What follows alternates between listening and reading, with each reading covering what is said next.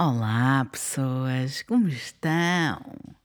Espero que estejam bem nesta quinta-feira maravilhosa e arrepiante. Hoje vai ser um episódio um pouquinho diferente. Quem me segue pelas redes sociais já sabe. Tenho na mesma as patinhas aqui a andar às voltas, mas não vou ter um convidado ou uma convidada. Desta vez serei eu sozinha a contar-vos as minhas histórias paranormais. Para alguns de vocês não será novidade, pois já falei de muitas delas no podcast do Fred e Inês Falam de Coisas, mas eu decidi compilá-las todas num só episódio para ser mais fácil de ouvir. E para quem não me conhece ou quem só ouve este podcast, assim têm tudo num só episódio. Reforço que ainda estou à espera que vocês me enviem as vossas mensagens com experiências paranormais. Já tenho algumas que serão um episódio em breve. Eu vou contar as vossas histórias aqui neste podcast. Por isso, se têm uma história paranormal que gostariam de partilhar comigo e gostariam que a Belinha lesse e falasse e comentasse, porque terei uma convidada comigo nesse dia, mandem-me para raquel.caldevila.gmail.com ou entrem em contato comigo no Instagram, é raquelcaldevila, com dois L's sempre. Hoje será apenas e só sobre mim, sobre as minhas experiências, sobre a minha vida. Por isso, boa quinta-feira e sejam muito bem-vindos ao Arrepios com a Bilinha.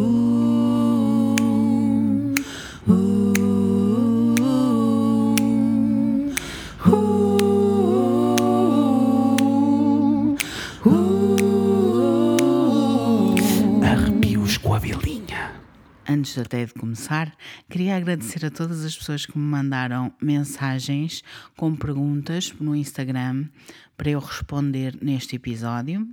Irei responder a todas, algumas no meu discurso, na minha história, outras que não se inserirem bem na minha história, irei responder no final do episódio. Por isso, fiquem por aí. Vamos pôr aqui uma musiquinha para fazer uma caminha deste episódio tão arrepiante e vou-vos então contar a minha experiência com a espiritualidade. Para quem não me conhece, até acha um pouquinho estranho porque está na descrição deste podcast, o meu pai é pai de santo. Aliás, tenho até uma conversa com ele que foi gravada em outubro do ano passado, que está por aqui, pelo podcast, por isso podem ir procurar, onde ele explica um pouquinho da sua experiência com a espiritualidade, mas agora falamos de mim. Eu nasci numa família onde a espiritualidade era latente, já existia desde sempre.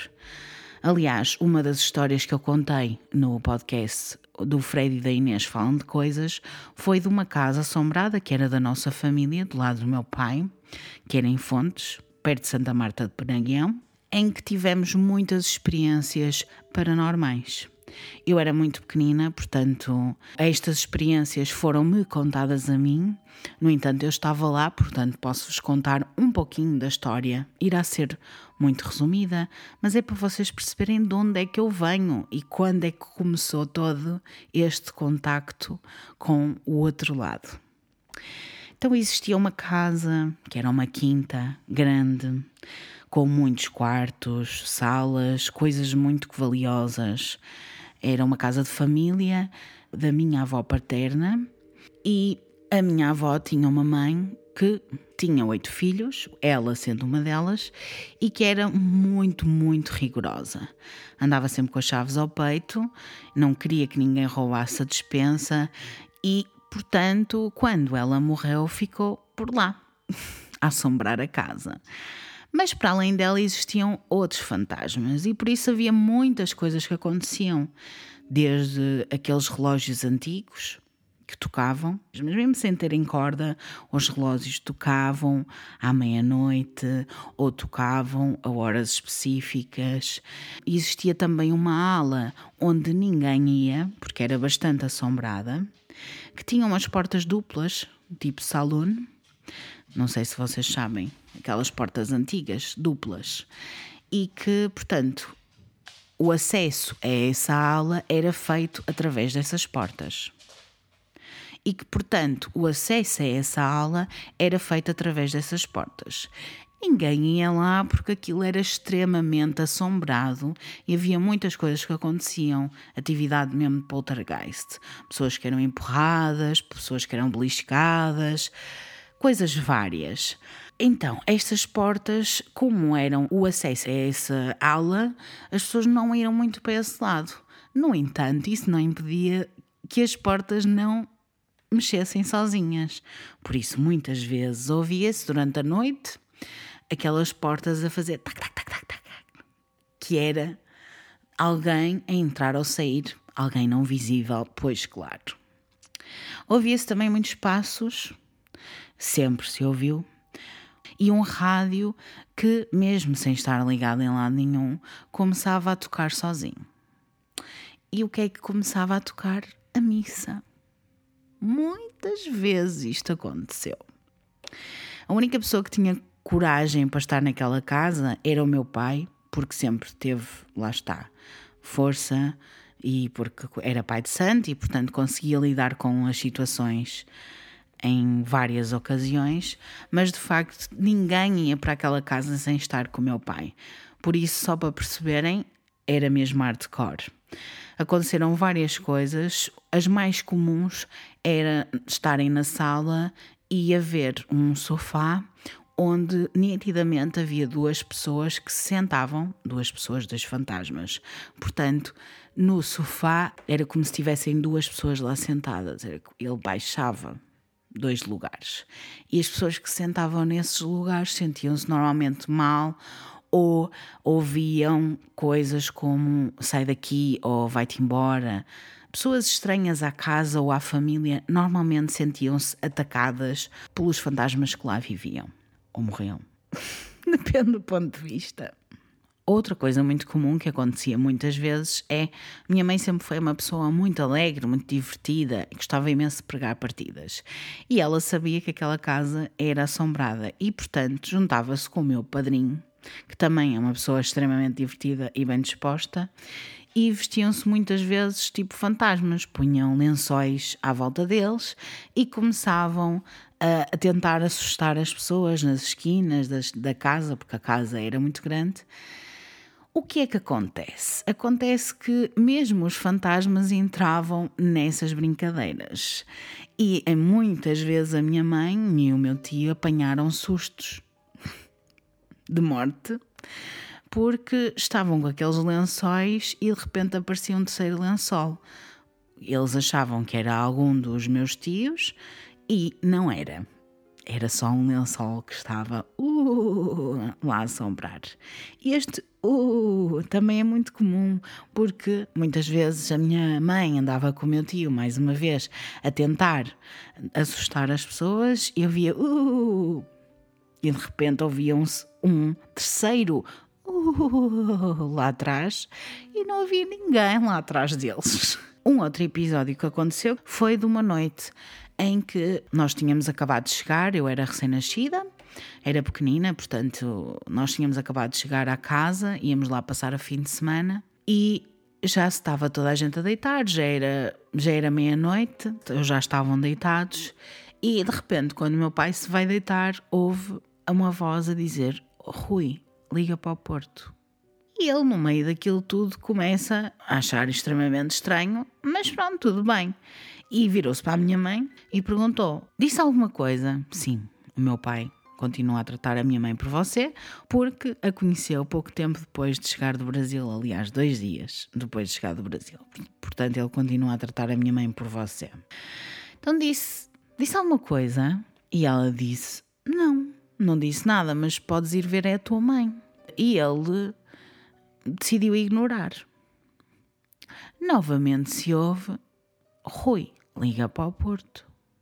E o meu pai lá tenta, lá decide, ok, alguma coisa não está bem, vou tentar ver o que é que se passa. E sobe as escadas para ir ao quarto da minha avó para perceber se tinha sido ela ou se tinha sido alguém da casa. Também lá estava a minha tia, avó, que é paraplégica e, e, o filho dela também estava nessa casa. Acho que também estavam outras pessoas, tios, mas não interessa.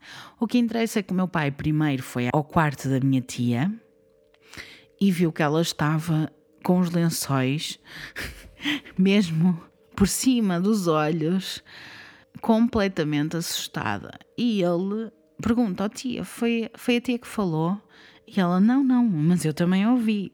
Ou seja, toda a gente naquela casa tinha ouvido. Quando ele foi ter com a minha avó, foi exatamente a mesma coisa que aconteceu. E a minha avó, que era extremamente despachada, só dizia: Filho, filho, não quero saber de nada. não quero ouvir nada. E então o meu pai, para não assustar as pessoas e também porque era tarde, decidiu que não ia ligar para o Porto naquela noite e decidiu apenas ir dormir. No dia seguinte, quando ele acorda, liga para o Porto e o meu bisavô estava muito doente no hospital e estava prestes a falecer. Portanto, foi mesmo uma chamada da família. Aquela era uma casa extremamente assombrada, como eu já disse. Era uma casa que tinha muitas layers de fantasmas. Eu não sei se eram só fantasmas da família, se eram fantasmas de pessoas que visitaram aquela casa, porque tinha sempre muito movimento aquela casa. Mas sei que de facto era extremamente intensa a nível do paranormal. E foi assim que eu comecei a minha vida. Apesar de eu ser recém-nascida e muitas destas coisas, como vos disse, terem sido contadas, esta foi a família onde eu cresci. E há uma coisa que eu preciso de dizer logo desde o início. Eu acredito que tudo acontece por uma razão. Se eu nasci nesta família, talvez para trabalhar isto, não sei. Mas também acredito que a mediunidade ou a espiritualidade é tipo um espectro, está dentro de um espectro e que todas as pessoas têm capacidades mediúnicas, mesmo aquelas que acham que não e que são pedras e que não sentem nada, que não veem nada, que não nada.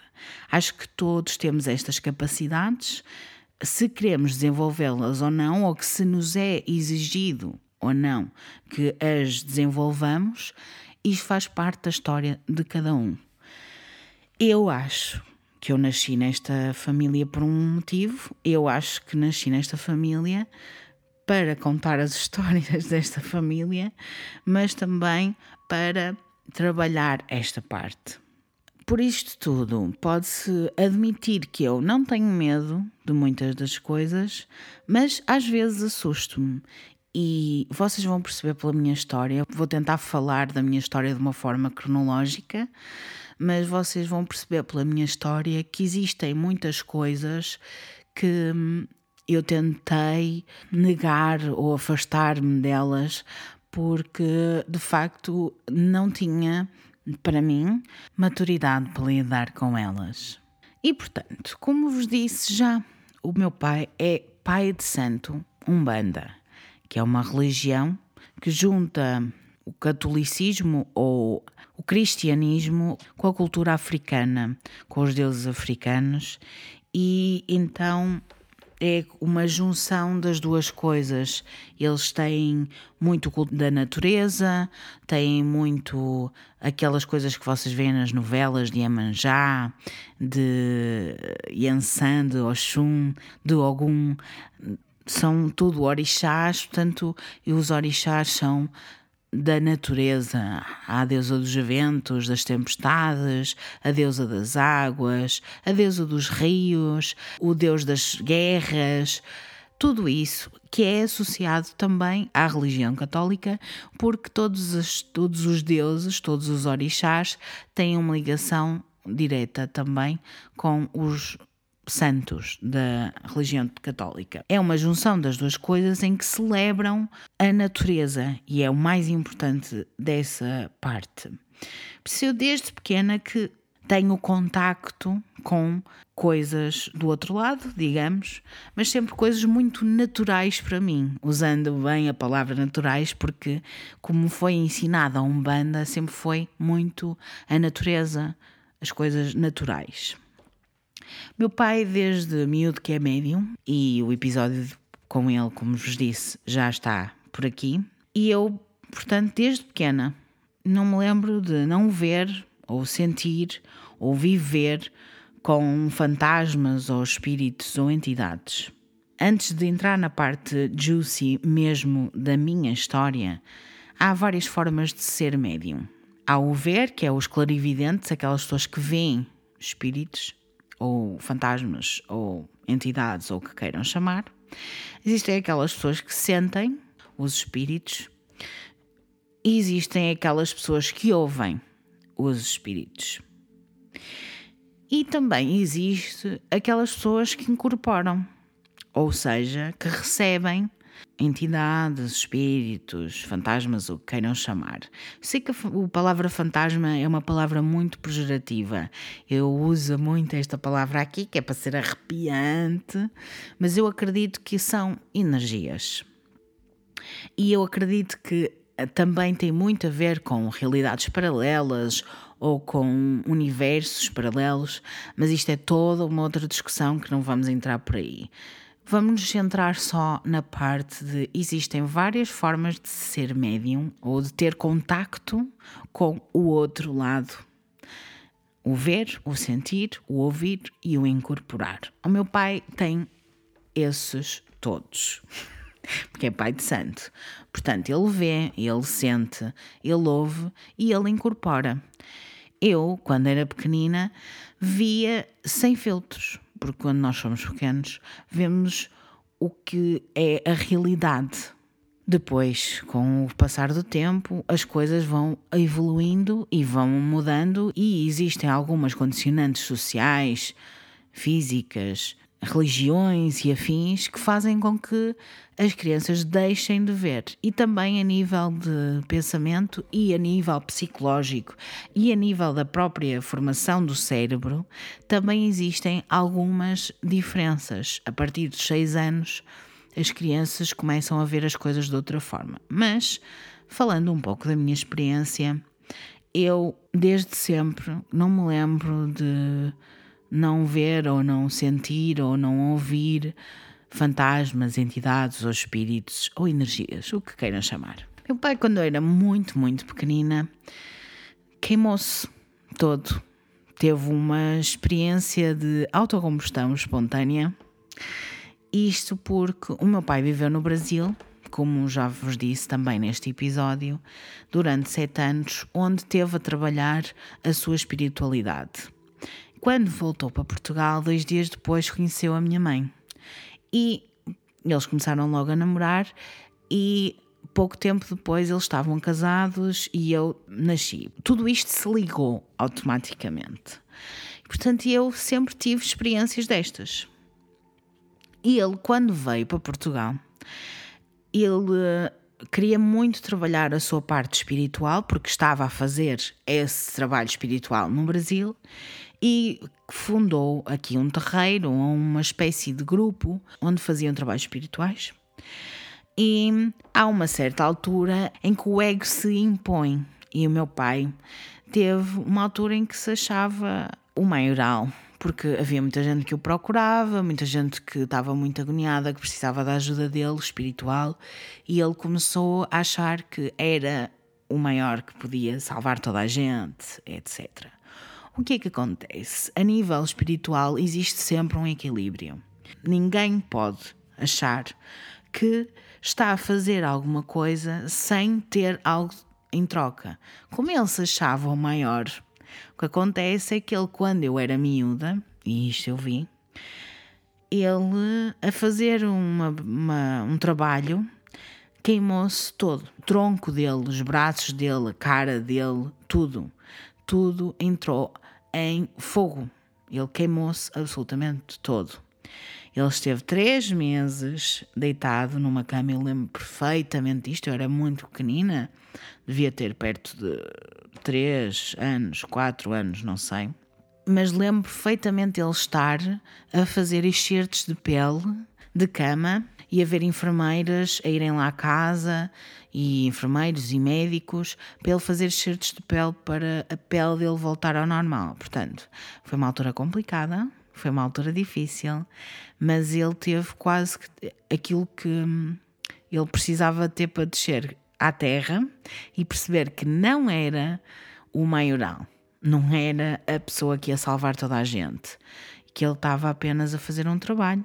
E era isso. Se eu lembro-me destas coisas todas desde miúda, o que é facto é que ele hoje não tem nenhumas maleitas na pele. Quem olha para ele sabe, ele não tem nada, tirando algumas manchas nas mãos, e muito pequenas, para alguém que se queimou todo, ele poderia estar com cicatrizes, com marcas profundas, e ele não tem essas marcas profundas. Nada, parece que nunca lhe aconteceu nada, mas eu vi e aconteceu.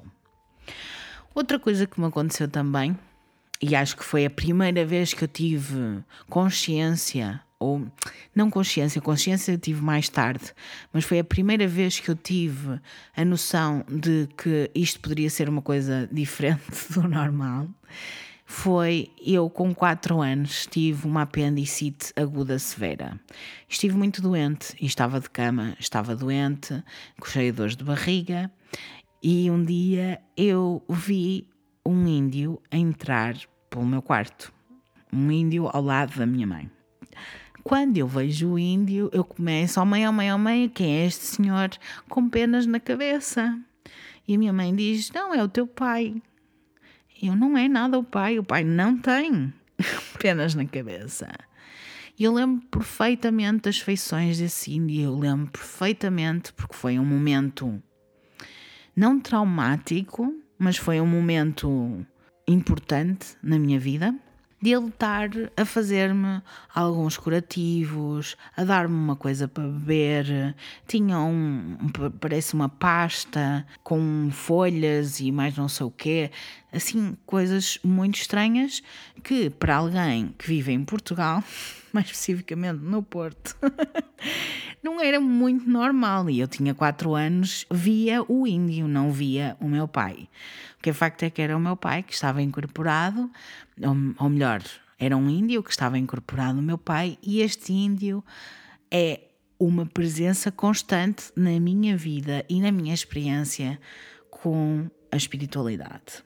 Lembro perfeitamente que ele tinha uma águia dourada no peito e que era tipo um feiticeiro que estava a, orar comigo de uma forma diferente, numa língua que eu entendia, mas era diferente, não sei explicar melhor. Era muito diferente daquilo que eu conhecia como normal.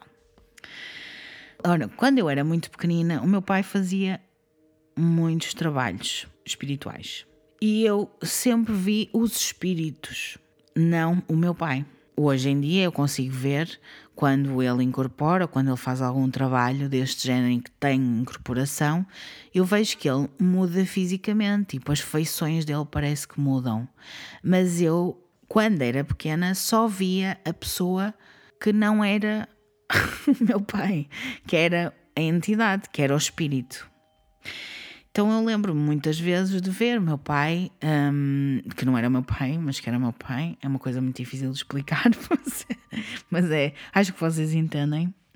Agachado e de repente via, não o meu pai agachado, mas via um senhor negro, velho, abaixado e a falar de uma maneira diferente que o meu pai e de uma voz diferente que o meu pai falava.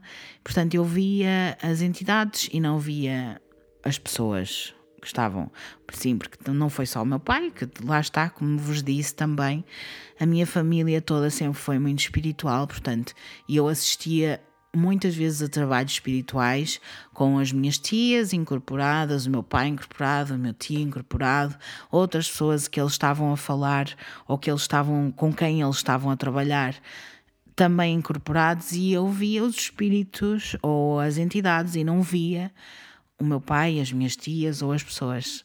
Percebem? Acho que percebem. Eu só comecei a ver o meu pai e não os espíritos quando tinha cerca de 7, 8 anos.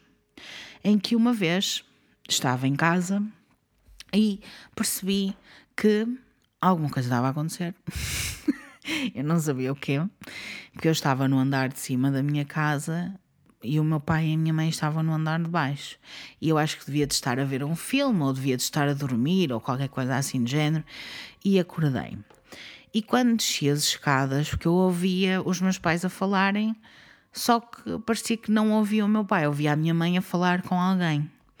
E quando eu desci as escadas, eh, a porta do, da sala, para a minha sala, era daquelas portas que têm vidros, sabem?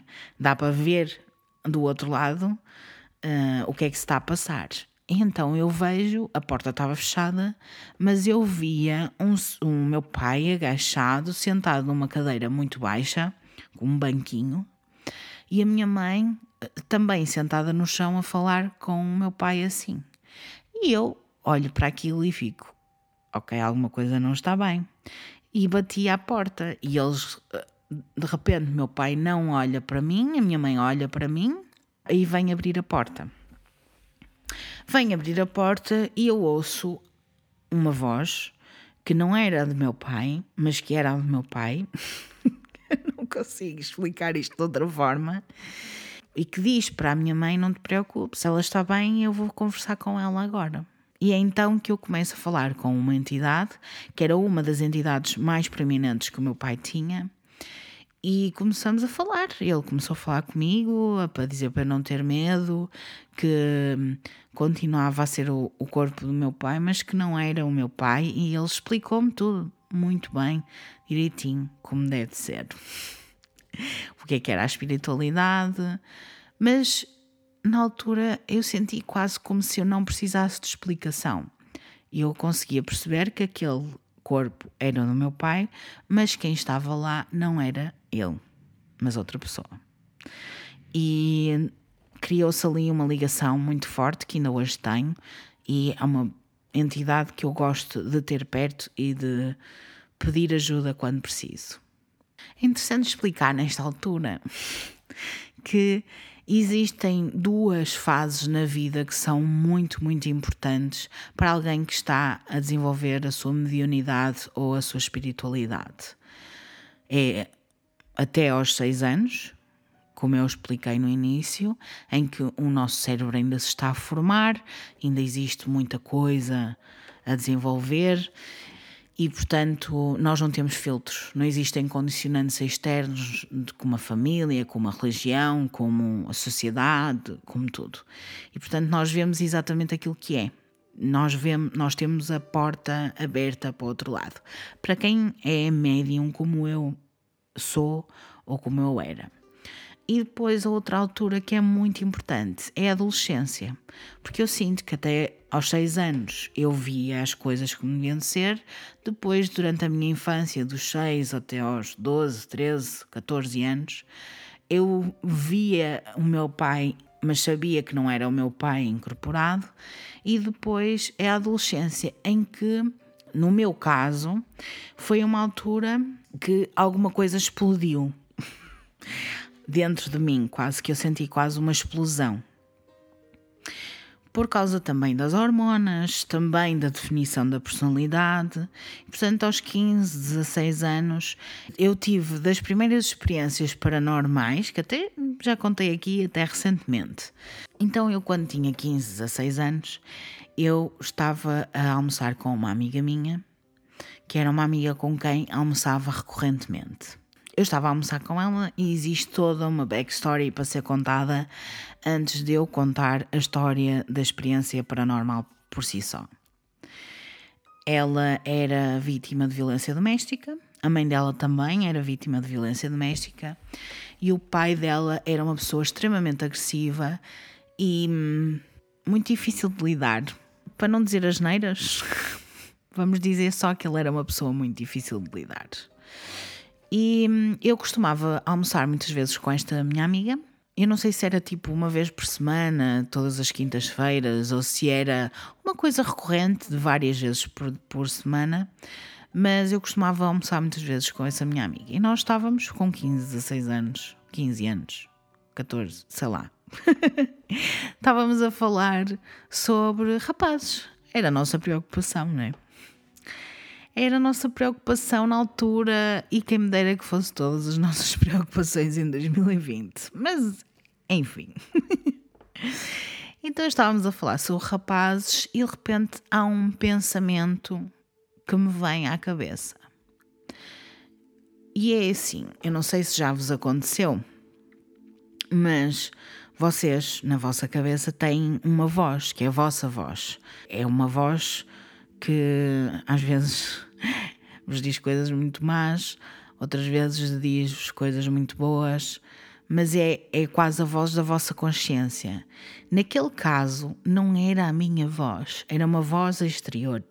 Era uma voz que eu não conhecia e não era a minha. E é essa a tradução direta que eu tenho para alguém que ouve espíritos ou que ouve entidades. Nesse momento, eu ouço então essa voz que me diz: fala-lhe dos brincos da avó dela. E eu, porquê que eu estou a pensar sobre os brincos da avó dela? Sei lá quem é a avó dela, não faço ideia porque é que a avó dela está a vir a. Nós estávamos a falar de rapazes. Isto não, não fazia sentido nenhum eu falar-lhe dos brincos da avó. Até porque ela nem estava a usar brincos, acho eu. Eu sei lá, não, fazia sentido. E nós continuamos a conversar e ela estava a contar-me coisas, não sei o quê, de um rapaz e tal, e eu ouço novamente, fala-lhe dos brincos da avó dela. E eu, ok, estranho. Até que veio uma terceira vez, veio uma quarta vez, foi muitas vezes, ouvi esta voz e ela de repente vira-se para mim e ela, estás tão calada, porquê que tu estás tão calada? E eu, eu não sei, é assim, eu não te sei explicar, mas eu acho que te tenho que falar de uns brincos que a tua avó tem, teve, não sei. Uns brincos que a tua avó te deu, não faço ideia. E ela começou a chorar. E eu imediatamente comecei a descrever os brincos na perfeição, porque de repente veio-me uma visão de como eram os brincos. É como se nós estivéssemos a ver um filme à frente dos nossos olhos, mas não está a acontecer nada. Mas eu consegui descrever exatamente como eram os brincos, como podem imaginar, já foi há muito tempo e eu já não me lembro como é que eram os brincos. E acho que também só lhe interessava a ela saber como é que eram os brincos, mas eu consegui escrever exatamente como eram os brincos da avó dela. E ela naquele momento começou a chorar e ela perguntou: Mas porquê que me estás a dizer isso? E eu só lhe dizia assim: Isto eu lembro-me de dizer. Eu não sei porque é que te estou a dizer isso, eu sinto que te tenho que dizer isto. Por favor, ouve-me, usa os brincos que a tua avó te deu. O que é facto é que nós afastámos-nos, a vida aconteceu e isto já foi há muito tempo atrás, no meu caso, já foi há mais de 20 anos, pessoas. Portanto, eu não sei como é que foi a vida dela depois disso, mas sei que cheguei a ir a várias festas lá em casa dela, festas de aniversário, festas de família, porque ela gostava de me ter por perto, porque ela sentia que, de certa forma, quase que eu a ajudava, eu não sei mas que lhe dava força, isso eu tenho em muitas coisas na minha vida, não para me gabar, e eu não quero arder, ok? eu não quero arder, mas eu sinto que de certa forma, a nível espiritual, eu sempre fui uma pessoa que nunca falei abertamente sobre isso, a não ser agora que estamos neste podcast e neste episódio, mas sempre fui uma pessoa em que as pessoas se apoiavam muito e às vezes até abusavam levava uma energia toda. Quando ela começou a usar os brincos da avó, o que é facto é que ela começou a ter uma vida mais fácil com o pai dela. E o pai dela começou a agir de uma forma diferente. Ela deixou de aparecer tantas vezes com pisaduras e etc. Por isso eu sinto que de certa forma houve ali alguma coisa que mudou. Esta história dos brincos da avó da minha amiga foi uma das primeiras vezes que eu ouvi coisas que nada tinham a ver com o meu pai ou com os trabalhos que ele fazia. Mas isto começou a acontecer muitas vezes. Começou a acontecer tantas vezes que os meus amigos vinham ter comigo para me falar das coisas, dos problemas que tinham, pediam-me para eu fazer mapas astrais ou pediam-me para fazer muitas coisas que eu não sabia fazer, mas pronto ou para fazer uma leitura da aura. Eu nunca soube fazer estas coisas, mas sempre senti. E é essa coisa que eu tenho para dizer. Mas a certa altura, na adolescência e depois de ter passado por algumas coisas traumáticas na vida, como vocês sabem, a adolescência é sempre traumática, as pessoas começaram a associar-me a essa parte mais espiritual e a perguntar-me coisas eu quero ir até ao dia em que isso tudo mudou, porque eu acho que as pessoas só me começaram a associar a isso depois de um momento. Vou-vos contar esse momento. Foi a festa de 18 anos de uma das minhas melhores amigas da altura. Nós fomos até à quinta dos avós dela, que era perto de Vila do Conde, mais propriamente perto das Guardeiras, a quem já lá passou de metro.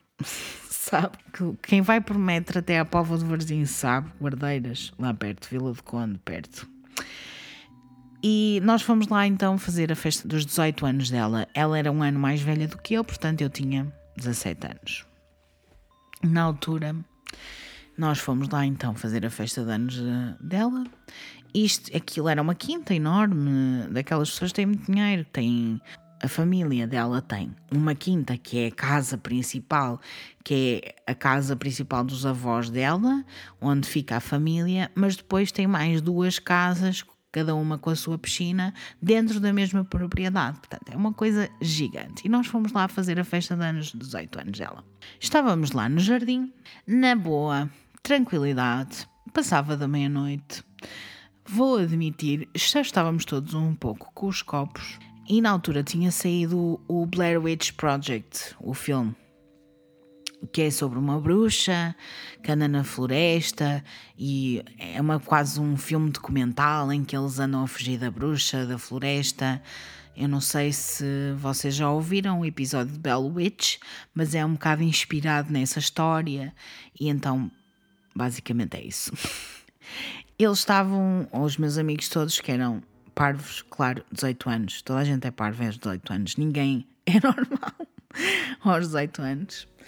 Um, eles estavam todos a brincar com o filme e estavam todos a fugir, a fingir que estavam a fugir da bruxa e não sei o quê. E eu tinha zero vontade de brincar com a situação porque, como vocês já perceberam, eu cresci com espiritualidade e achei que nós não devíamos estar a brincar com isto. O que é que acontece? No meio daquelas brincadeiras todas, estava eu a dirigir-me à casa e vejo numa parte do jardim onde não estava ninguém, porque era um acesso a uma das outras casas, que não a casa principal onde nós estávamos, um vulto com uma mulher vestida de branco, mas muito escura. Eu não. Eu vou tentar explicar da melhor maneira que eu conseguir, mas era uma mulher mais velha, vestida de branco, um branco que era escuro, como se tivesse uma névoa à volta dela, como se ela toda fosse mais acinzentada. Eu vejo aquela mulher e começo a achar que era alguém, porque já para perceber que a família da minha amiga era muito rica. E eu achei que, era alguém, tipo, alguma empregada que tivesse a tomar conta de nós, ou, ou sei lá, tipo, segurança, não sei. Eu não, nem pensei na altura. Mas assustei-me com aquela imagem, porque não era comum. Para além disso, eu achei aquilo. Ok, isto não está bom. isto está estranho. e olhei para trás outra vez porque vinham os meus amigos atrás de mim a fazer a tal cena do Help Me, não sei o quê, do Blair Witch Project. Eu olhei para trás e quando olhei para a frente novamente, essa mulher já não estava lá. Eu achei aquilo estranho, obviamente, e fui perguntar à minha amiga o que é que se passava, quem era aquela pessoa. Pois bem, aquela pessoa não existia. Pois é. Interessante, não é? Agora já me confundo um pouco por memórias. Já foi há muito tempo. Mas eu não sei se foi na mesma noite ou se foi, porque nós ficámos lá duas noites, penso eu. Se foi na noite a seguir ou se foi tipo numa manhã, eu não sei. Eu sei que eu cheguei a ver, tanto aquele era, era uma quinta e era perto da estação de metro hoje, das Guardeiras. Antigamente aquilo era a linha de comboio, não era a linha do metro. E perto da linha do metro, portanto, o outro lado da, da linha do metro, tinha uma casa que dava para ver da quinta onde nós estávamos. Era uma daquelas casas com tipo três ou quatro andares e com um sótão em cima que faz tipo uma janelinha pequenina e triangular. Eu não sei se, se alguém já viu as casas de Miramar, mas é o género das casas de Miramar, só que em Vila do Conde. Eu não consigo explicar isto de outra forma, mas imaginem uma casa com três ou quatro andares em que tem um sótão com uma janelinha e em cima é, é tipo mesmo, mesmo o telhado, portanto é triangular e depois tem uma janelinha. E eu vi nessa janela alguém a acenar-me.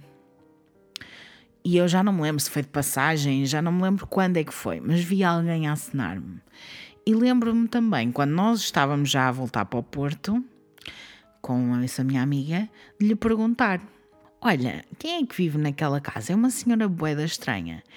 E de certa forma, porque isto acontece muitas vezes quando as pessoas têm experiências paranormais, na altura eu não percebi qual era a ligação, mas de facto era a mesma pessoa que eu tinha visto na noite anterior ou na mesma noite na esquina era a mesma pessoa. Às vezes, então, as pessoas, quando têm estas experiências paranormais, só percebem muito tempo depois. Eu só percebi muito tempo depois que era a mesma pessoa. É preciso reforçar que eu, na altura, tinha muito medo de ser julgada, porque eu tinha 17 anos, eu estava num grupo com pessoas maioritariamente mais velhas do que eu e eu tinha um bocadinho medo que as pessoas achassem que eu era louca, porque eu sei que muitas vezes o meu pai foi julgado como louco por todas as experiências que ele teve.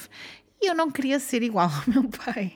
E portanto, na altura da adolescência, nós não queremos estar propriamente a dizer ou a inventar coisas podia, eu podia estar a inventar aquilo tudo para ser o centro das, das atenções, mas aquilo podia-me efetivamente correr mal e as pessoas não gostarem de mim ou acharem que eu era louca e negar a minha existência. Então eu tive muito cuidado para falar com a minha amiga na altura e perguntar-lhe: Olha, o que é que se passa? Quem é que vive naquela casa? Ao que ela me responde: Ninguém vive naquela casa, aquela casa está abandonada há anos. Esta história foi-me confirmada muitos anos mais tarde, quando estava em conversa com a Rita, que é uma amiga minha, que é veterinária das minhas cadelechas, lindíssima. Ela costumava trabalhar em Vila do Conde, muito perto do sítio onde é esta casa e onde se viveu estas coisas todas. E ela estava a falar de uma, uma cliente dela que tinha que só adotava quem sénior e não sei o quê, que era uma pessoa que era vidente, que era muito ligada com estas coisas e que costumava passar muitas vezes numa casa perto das guardeiras e da estação de, de metro das guardeiras. E, e eu pergunto, e eu assim, estás a gozar? e ela, não, mas porquê? Eu, eu sei qual é essa casa. Descrevi-lhe a casa e ela foi a mesma casa que a cliente me descreveu. Oh meu Deus, isto existe mesmo. E sim, esta casa existe mesmo e pelos vistos é mega assombrada. Montes de pessoas na zona ouvem móveis a serem arrastados, veem uma mulher a dizer adeus na janela. Mas foi a partir deste momento apesar de eu ter muito cuidado para partilhar esta história, não é? Para não ser julgada pelos meus amigos, foi a partir desta festa que durante um tempo fiquei conhecida por, principalmente por esse grupo, por me envolver uh, com a espiritualidade ou por ter um canal para o outro lado. Cheguei a ter uma visita de um amigo meu com quem, em quem eu estava interessada, um rapazito muito lindo. Agora que olho para trás penso, oh meu Deus, não, nunca na vida. Mas ele procurou-me na altura e eu achei, oh, ele está interessado em mim. Adolescência, pessoas. Adolescência! Não quero voltar. E ele veio ter comigo para me pedir ajuda porque tinha uma amiga dele que andava muito assombrada. E eu assombrada, mas como? Ele, ah, é porque ela tá uma, tem uma vida difícil, eu gostava muito que tu falasses com ela. E eu, ok. Então ele veio até a minha casa. Era muito habitual na altura. As pessoas vinham sempre à minha casa para me pedir favores. E trouxe uma amiga. Fiquei a saber mais tarde que ele estava interessado nela. Mas pronto, tudo bem. Andando para a frente. E é muito engraçado porque lembro perfeitamente de a ver, lembro perfeitamente como ela era, mas eu tive duas horas à conversa com ela e não me lembro de nada do que nós falamos. A única coisa que me lembro é que ela tinha um namorado que era abusivo com ela, e inclusive ela estava com um olho negro. Isso eu lembro-me porque lembro-me da fisionomia dela, mas não me lembro de nada do que eu disse, nem nada do que aconteceu, nada. Alguma coisa deve ter acontecido, mas eu não sei o que é que aconteceu. Lembro-me dela depois no final me agradecer muito e dizer que gostou muito, mas ela fugiu. E não fugiu, digo eu, nunca mais a vi, nunca mais soube nada dela. Nem me lembro do nome dela, vejam lá como isto está. O que é facto é que realmente houve muitas coisas que aconteceram ao longo da minha vida. No início da faculdade, os meus pais estavam a viajar. Os meus pais viajavam muito, sempre viajaram muito. E eu vi a minha bisavó, de quem tem uma tatuagem lindíssima, feita para o meu livro, pela Mariana Miserável e tatuada pela Mariana Cassos. Beijinhos para as duas. A minha bisavó foi uma pessoa muito importante para mim, foi a minha avó e foi a mãe da minha mãe durante muito tempo. E ela morreu de uma forma muito rápida quando eu tinha 15 anos. E, portanto, no início da faculdade, eu e os meus pais tinham viajado, eu estava em casa, porque tinha que ficar em casa porque tinha exames na altura. E uma vez eu tinha adormecido no sofá a ver televisão ou qualquer coisa assim do género, e acordo assim, normal, sem, sem estar tipo assustada ou nada disso e quando abro os olhos vejo a minha bisavó. Exatamente como eu me lembrava dela. Da mesma fisionomia, exatamente igual. E ela só me sorriu. Eu, claro que me assustei, óbvio. Foi a primeira vez que eu vi assim alguém que eu conhecia. E eu assustei-me, ela sorriu-me e apontou-me para um livro. Inclusive, ela mexeu no livro. Eu vi o livro um, sair da estante. E eu, ok, isto é bem estranho. isto é muito estranho. Mas confesso que não me assustou. Foi a primeira vez que. Quer dizer, quando era miúda nunca tinha me assustado, mas foi a primeira vez, enquanto adulta e pensante, que não me assustei com algo. A minha bisavó chegou-me a aparecer muitas vezes. Não fisicamente, fisicamente acho que me apareceu duas ou três vezes. Normalmente era sempre para me dar alguma mensagem. Naquele dia foi para eu ler um livro em específico, que eu já não me lembro qual era o livro, mas era muito interessante e fazia sentido para mim, naquela altura, ter lido aquele livro, porque sinto que avancei muito, mesmo a nível espiritual. E ela aparecia muitas vezes nos sonhos, mas para dar mensagens à minha mãe que ela estava sempre muito preocupada com a minha mãe, principalmente com a minha mãe, desde que a minha bisavó morreu, ela teve muita dificuldade em lidar com a situação, muita dificuldade em ultrapassar. Foi um luto longo. Ela até assumiu algumas características físicas da minha bisavó. Minha bisavó tinha um problema num braço e ela começou, teve muito tempo sem conseguir levantar o braço, como a minha bisavó também não conseguia. Não sei, mesmo havia momentos em que quase que eu via a minha bisavó através da minha mãe, ela estava muito, muito presente. Eu não sei se a minha bisavó estava preocupada com a minha mãe, se queria acompanhá-la, mas sei que ela estava muito presente nas nossas vidas e principalmente ela falava muito comigo através de sonhos. E eu sempre tive isto com sonhos.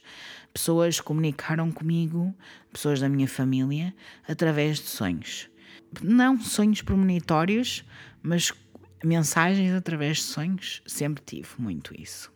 O que é facto é que também a minha mãe estava muito presa à minha bisavó e houve uma altura que eu lembro-me de acordar, porque ela que me aparecia muitas vezes em sonhos, a minha bisavó, e eu lembro-me de acordar completamente lavada em lágrimas, porque ela veio se despedir de mim e disse mesmo que precisava de seguir em frente para não estar a perturbar mais a minha mãe, para não estar mais a assombrar, entre aspas, a minha mãe.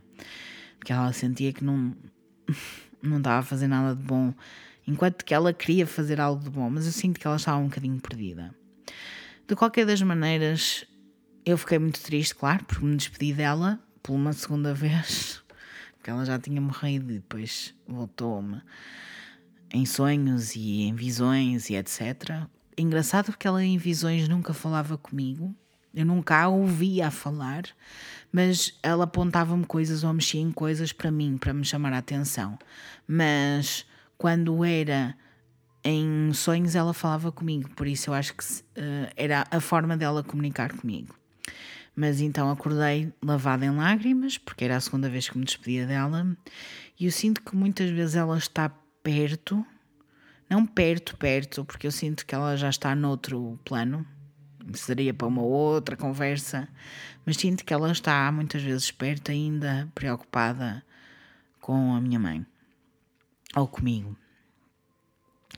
Da mesma forma, quando o meu avô estava a morrer, já eu andava na faculdade também, ele morreu com um enfisema pulmonar. Coisa dramática. Algo que ninguém sabe, que irei contar-vos agora. O meu avô separou-se da minha avó, foi um avô ótimo, foi um marido péssimo, um pai um pouco ausente. Para ser simpática. Foi muito ausente, pessoas. Mas foi um avô ótimo, eu tenho uma ligação ótima com ele e também tenho uma tatuagem para demonstrar. Mas ele separou-se da minha avó e a minha avó ficou sozinha para tomar conta dos seis filhos. Portanto, sempre houve ali muita mágoa, muito ressentimento.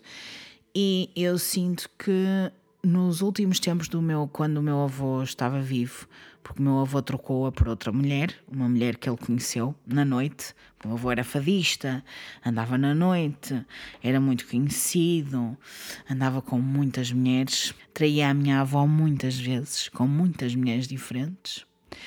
E houve um dia em que a minha avó se fartou disto, eles ainda viviam no Brasil, e minha avó expulsou de casa como uma mulher eh, forte, independente, feminista, lindíssima.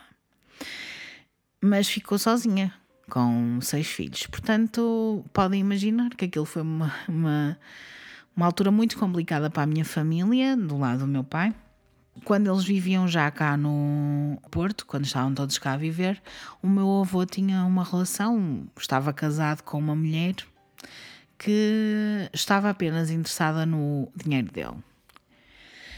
E acho que toda a gente, pelo menos na família, sabe disto.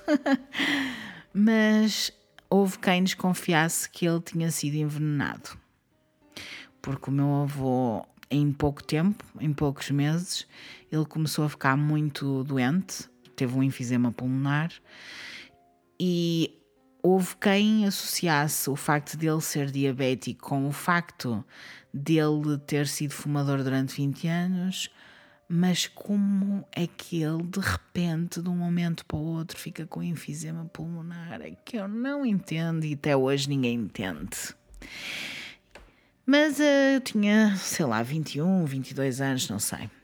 Quando ele faleceu, ele estava efetivamente muito mal. Tinha um enfisema pulmonar, o que significava que ele tinha 30% de capacidade de um dos pulmões e 0% de outro dos pulmões.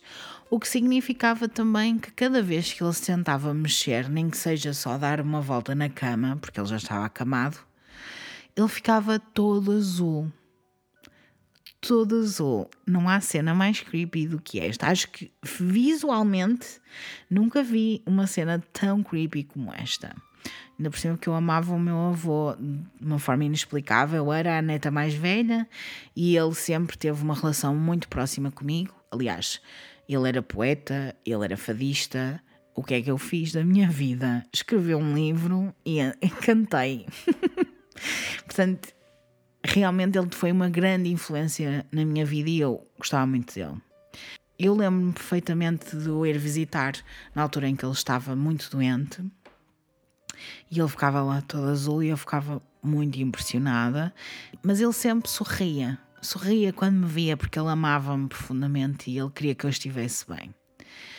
Lembro-me da última vez que o visitei. Eu entrei em casa e já estava um ambiente pesado. Eu não sei se vocês conseguem entender, mas eu acho que há muita gente que consegue perceber tipo, o ambiente pesado quando se entra num sítio. Entrei em casa e já estava o ambiente pesado. E ele já não estava a dormir com a mulher dele. Já estava a dormir num quarto sozinho, porque precisava de estar numa daquelas camas articuladas, enfim. E esse quarto era mesmo perto da entrada. E eu, quando entrei no quarto, eu senti literalmente que eu estava a cotovelar pessoas para entrar. Era uma data de vultos negros, vultos uh, muito pesados, um, eh, como se tivesse toda uma multidão à volta da cama do meu avô, todos a olhar para ele, ninguém olhava para mim e eu quase que empurrar pessoas para entrar, quando, como quando o, o comboio está cheio e as pessoas empurram as outras pessoas para entrar. Era isso que eu sentia, só que não estava lá mais ninguém a não ser eu e o meu avô. Ninguém fisicamente, neste plano. E eu aproximo do meu avô e o meu avô apertou uma mão, ficou com o corpo todo roxo, só de me apertar a mão, azul, roxo, e a mão toda branca, quando me apertou a mão e disse-me: Estás a ver estas pessoas todas aqui? E eu, sim, estou. E eu estava muito assustada, claro, porque era o meu avô querido e ele estava cheio de vultos negros à volta dele. Ele tinha muitas fotografias nas paredes e senti que as fotografias me estavam a seguir.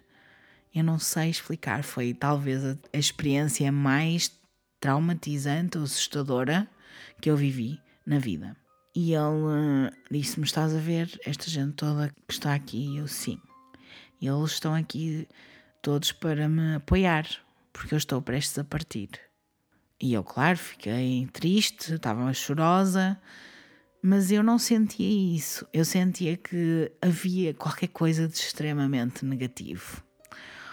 Ora que avançamos um pouco no tempo e eu tenho quase a certeza absoluta que o meu avô foi envenenado. E as pessoas que estavam lá à volta eram as pessoas que a própria mulher dele tinha instigado para o virem buscar. Eu não sinto que aquelas pessoas fizessem parte da minha família. Eu não sinto que as pessoas estivessem a assombrá-lo de uma forma negativa. Ou, sim, eles estavam a assombrá-lo de uma forma negativa, mas não era por ter sido ele uma má pessoa durante a vida, porque não era essa a mensagem que eu sentia e muito menos comigo lá. Eu lembro muitas vezes o meu pai me dizer para eu não ter medo, para eu seguir em frente, para não pensar nisso. Mas de facto, depois de muito tempo de eu estar a maturar estas ideias, eu sinto mesmo que as pessoas que lá estavam não era da parte dele, mas da parte dela, que era má. E que queria apenas e só o dinheiro da família. Tanto é que nenhum dos filhos, e são seis, tiveram coisas de, da parte do meu avô, porque ela assambarcou tudo antes do meu avô morrer.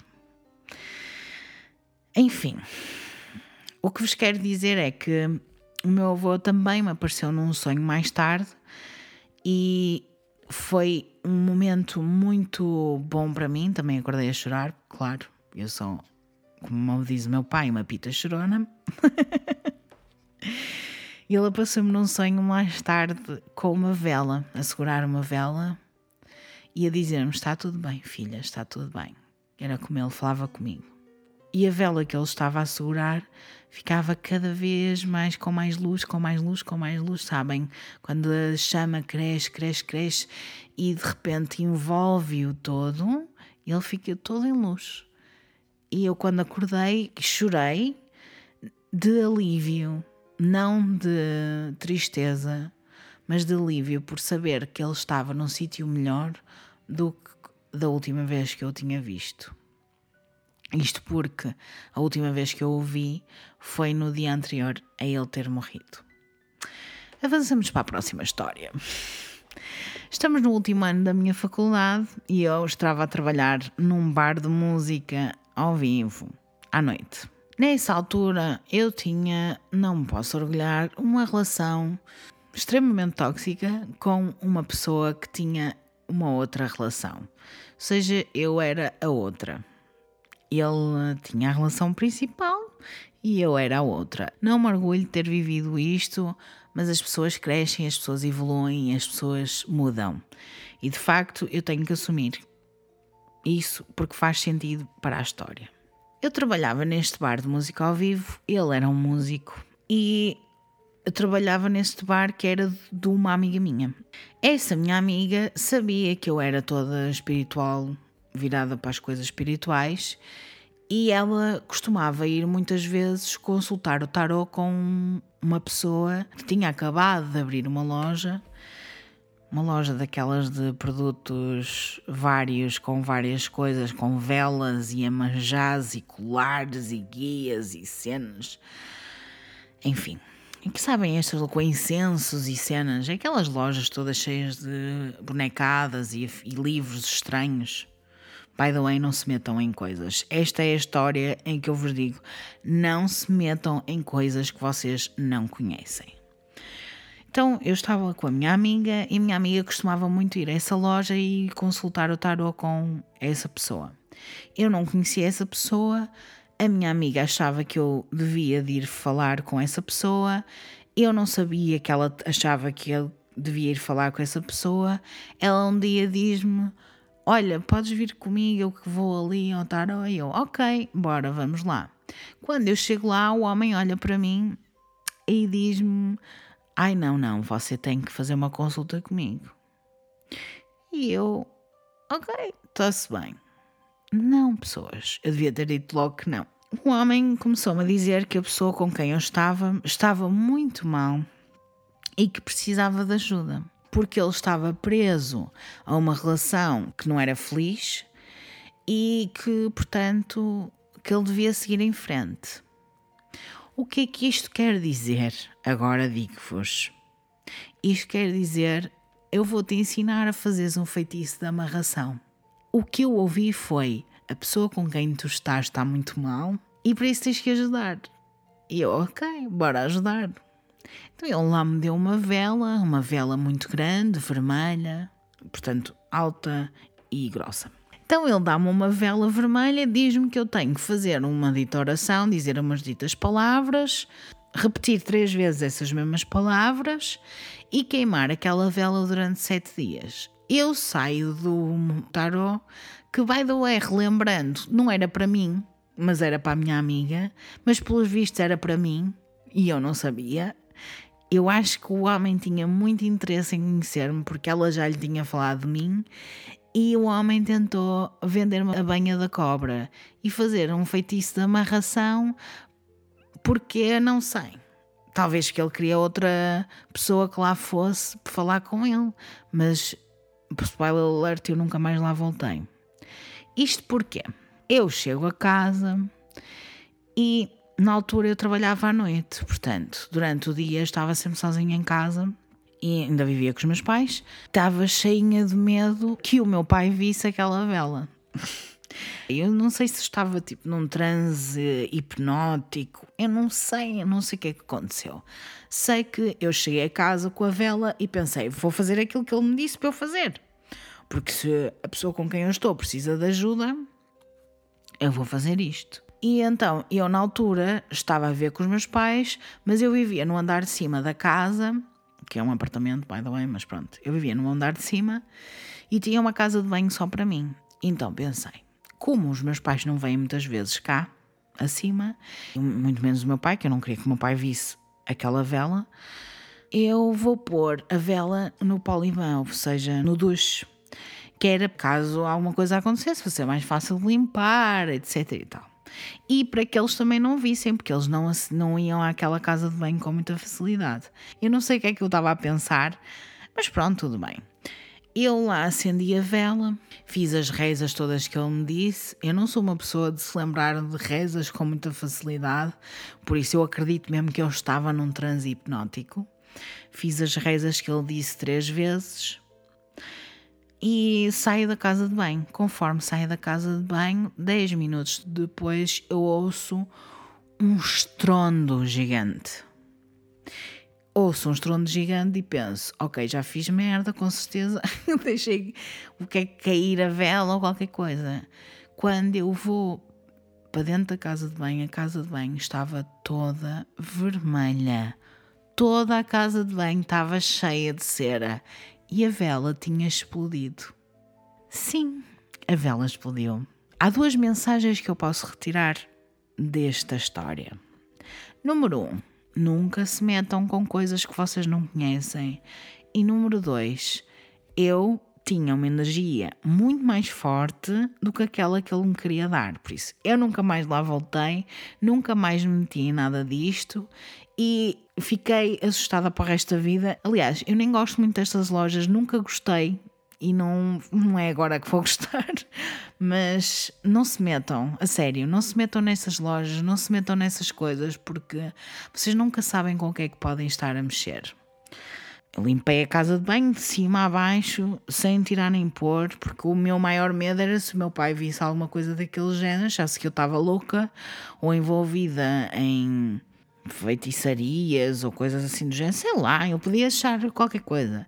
E eu então hum, tive eh, horas a limpar a casa de banho e fiz questão de deitar tudo fora. Ah, uma das coisas que ele tinha dito era que eu tinha depois de deixar aquilo, quando a vela queimasse no, no final, tinha que passar por água corrente. Mesinhas, pessoas, mesinhas várias.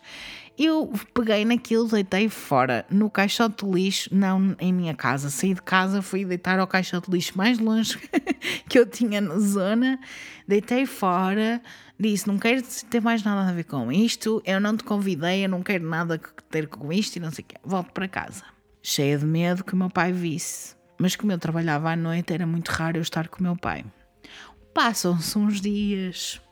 Eu estou a jantar com o meu pai e ele entra em casa, na verdade, olha para mim e diz-me assim: O que é que tu andaste a fazer com uma vela?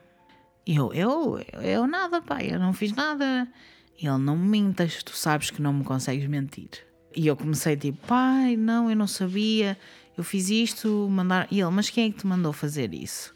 E ele, pai, olha, não sei, disseram-me que precisavam da minha ajuda. E ele só olhou para mim e vocês sabem, quando as pessoas da vossa família olham assim de uma determinada maneira para vocês, vocês gelam todas. E ele só olhou para mim e disse-me: Não te metas com coisas que tu não sabes o que é. Porque tu não sabes e isso pode afetar-te de uma forma muito negativa. E eu nunca mais me meti com nada do género. Também não me tensionava, não é? Mas nunca mais me meti com nada do género. Por isso, se alguma mensagem ficou para esse lado, eu volto a repetir: não se metam com coisas que não sabem o que é. Não queimem velas, não façam feitiços de amarrações, não façam nada dessas coisas. Vocês não sabem o que é. Procurem, se quiserem, ajuda de alguém que possa fazer isso por vocês, mas que seja alguém que vocês confiam plenamente e que não mexa com as duas coisas, nem seja louco. Porque há tanta gente louca por aí e muitas das vezes eu acho que é isso que dá má imagem às pessoas que lidam com a espiritualidade, porque são essas pessoas, as Marias Helenas e as Maias da vida, que fazem com que nós, pessoas que lidam com espiritualidade sejamos tão olhados de lado e somos os loucos e somos os, as pessoas que inventam e afins. Vamos a outra história. Há dois anos atrás, a minha avó, do lado do meu pai, da história da casa assombrada que vos contei logo no início, morreu. Morreu de uma forma pacífica, tudo bem. Eu fui visitá-la no lar quando ela lá estava. Eu tive um momento altamente catártico com ela, porque chorei muito, percebi que ela se estava a despedir de mim. Ela já não falava nos últimos tempos da vida dela. Mas ela, antes de ir para esse lar, estava já em casa. Algumas pessoas tomavam conta da minha avó, os meus tios, mas mais principalmente o meu pai. Mas havia uma tia minha, e ainda há, que ela existe, mas ela estava constantemente a tirar fotografias à minha avó. Ela gostava muito de tirar fotografias à minha avó, não sei porquê, mas gostava. E cerca de um mês antes dela morrer, ela tirou uma fotografia à minha avó, que para quem é do Patreon já viu, em que aparecem quase estrelas desenhadas na parede. Mas não é bem desenhadas na parede porque é fora da parede. É muito estranho de explicar, mas é tipo estrelas de luz. São quase vórtices de luz. Meu pai diz que é ectoplasma. Ectoplasma é energia de espíritos quase umas estrelinhas, não sei explicar. É uma imagem muito bonita, não tem nada de bonito a nível fotográfico, mas é uma imagem muito bonita porque me diz que ela era uma pessoa bonita e, e tal. Mas a minha avó era efetivamente uma pessoa muito importante e muito interessante e muito hum, e era espetacular e incrível. Uma das coisas que mais me lembro foi de no dia antes dela morrer ela aparecer-me em sonhos, mas eu não a ver, ou, eu ouvia assim de raspão, mas eu ouvia a gargalhada dela e só dizia: Minha filha, eu estou bem, eu estou bem. Ria-se, ria-se, ria-se, ria-se. O que é uma coisa muito creepy. Para algumas pessoas, para a Inês, quando eu lhe contei no podcast Fred e a Inês, foi muito creepy para ela. Para mim, não foi creepy porque eu amava a minha avó e foi uma forma dela me dizer que estava tudo bem. E no dia seguinte ela partiu. Antes de vos contar a história, a única história que eu tenho sobre o momento em que incorporei, tenho que vos contar também um backstory. Os meus pais sempre fizeram muitos cursos relacionados com espiritualidade em vários níveis, com terapias alternativas, e eu sempre fiz esses cursos todos. Fiz dois cursos de astrologia, fiz alguns cursos de reiki, cheguei a ajudar na organização de alguns desses cursos, constelações familiares, etc um dos cursos que nós fizemos e que eu também participei foi de mandalas, que são uns desenhos circulares e que são feitos normalmente é para relaxar ou para um, whatever.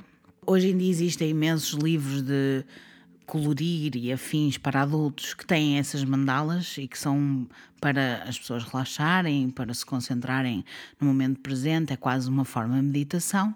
Mas naquele tempo nós fizemos esse curso de uma forma diferente.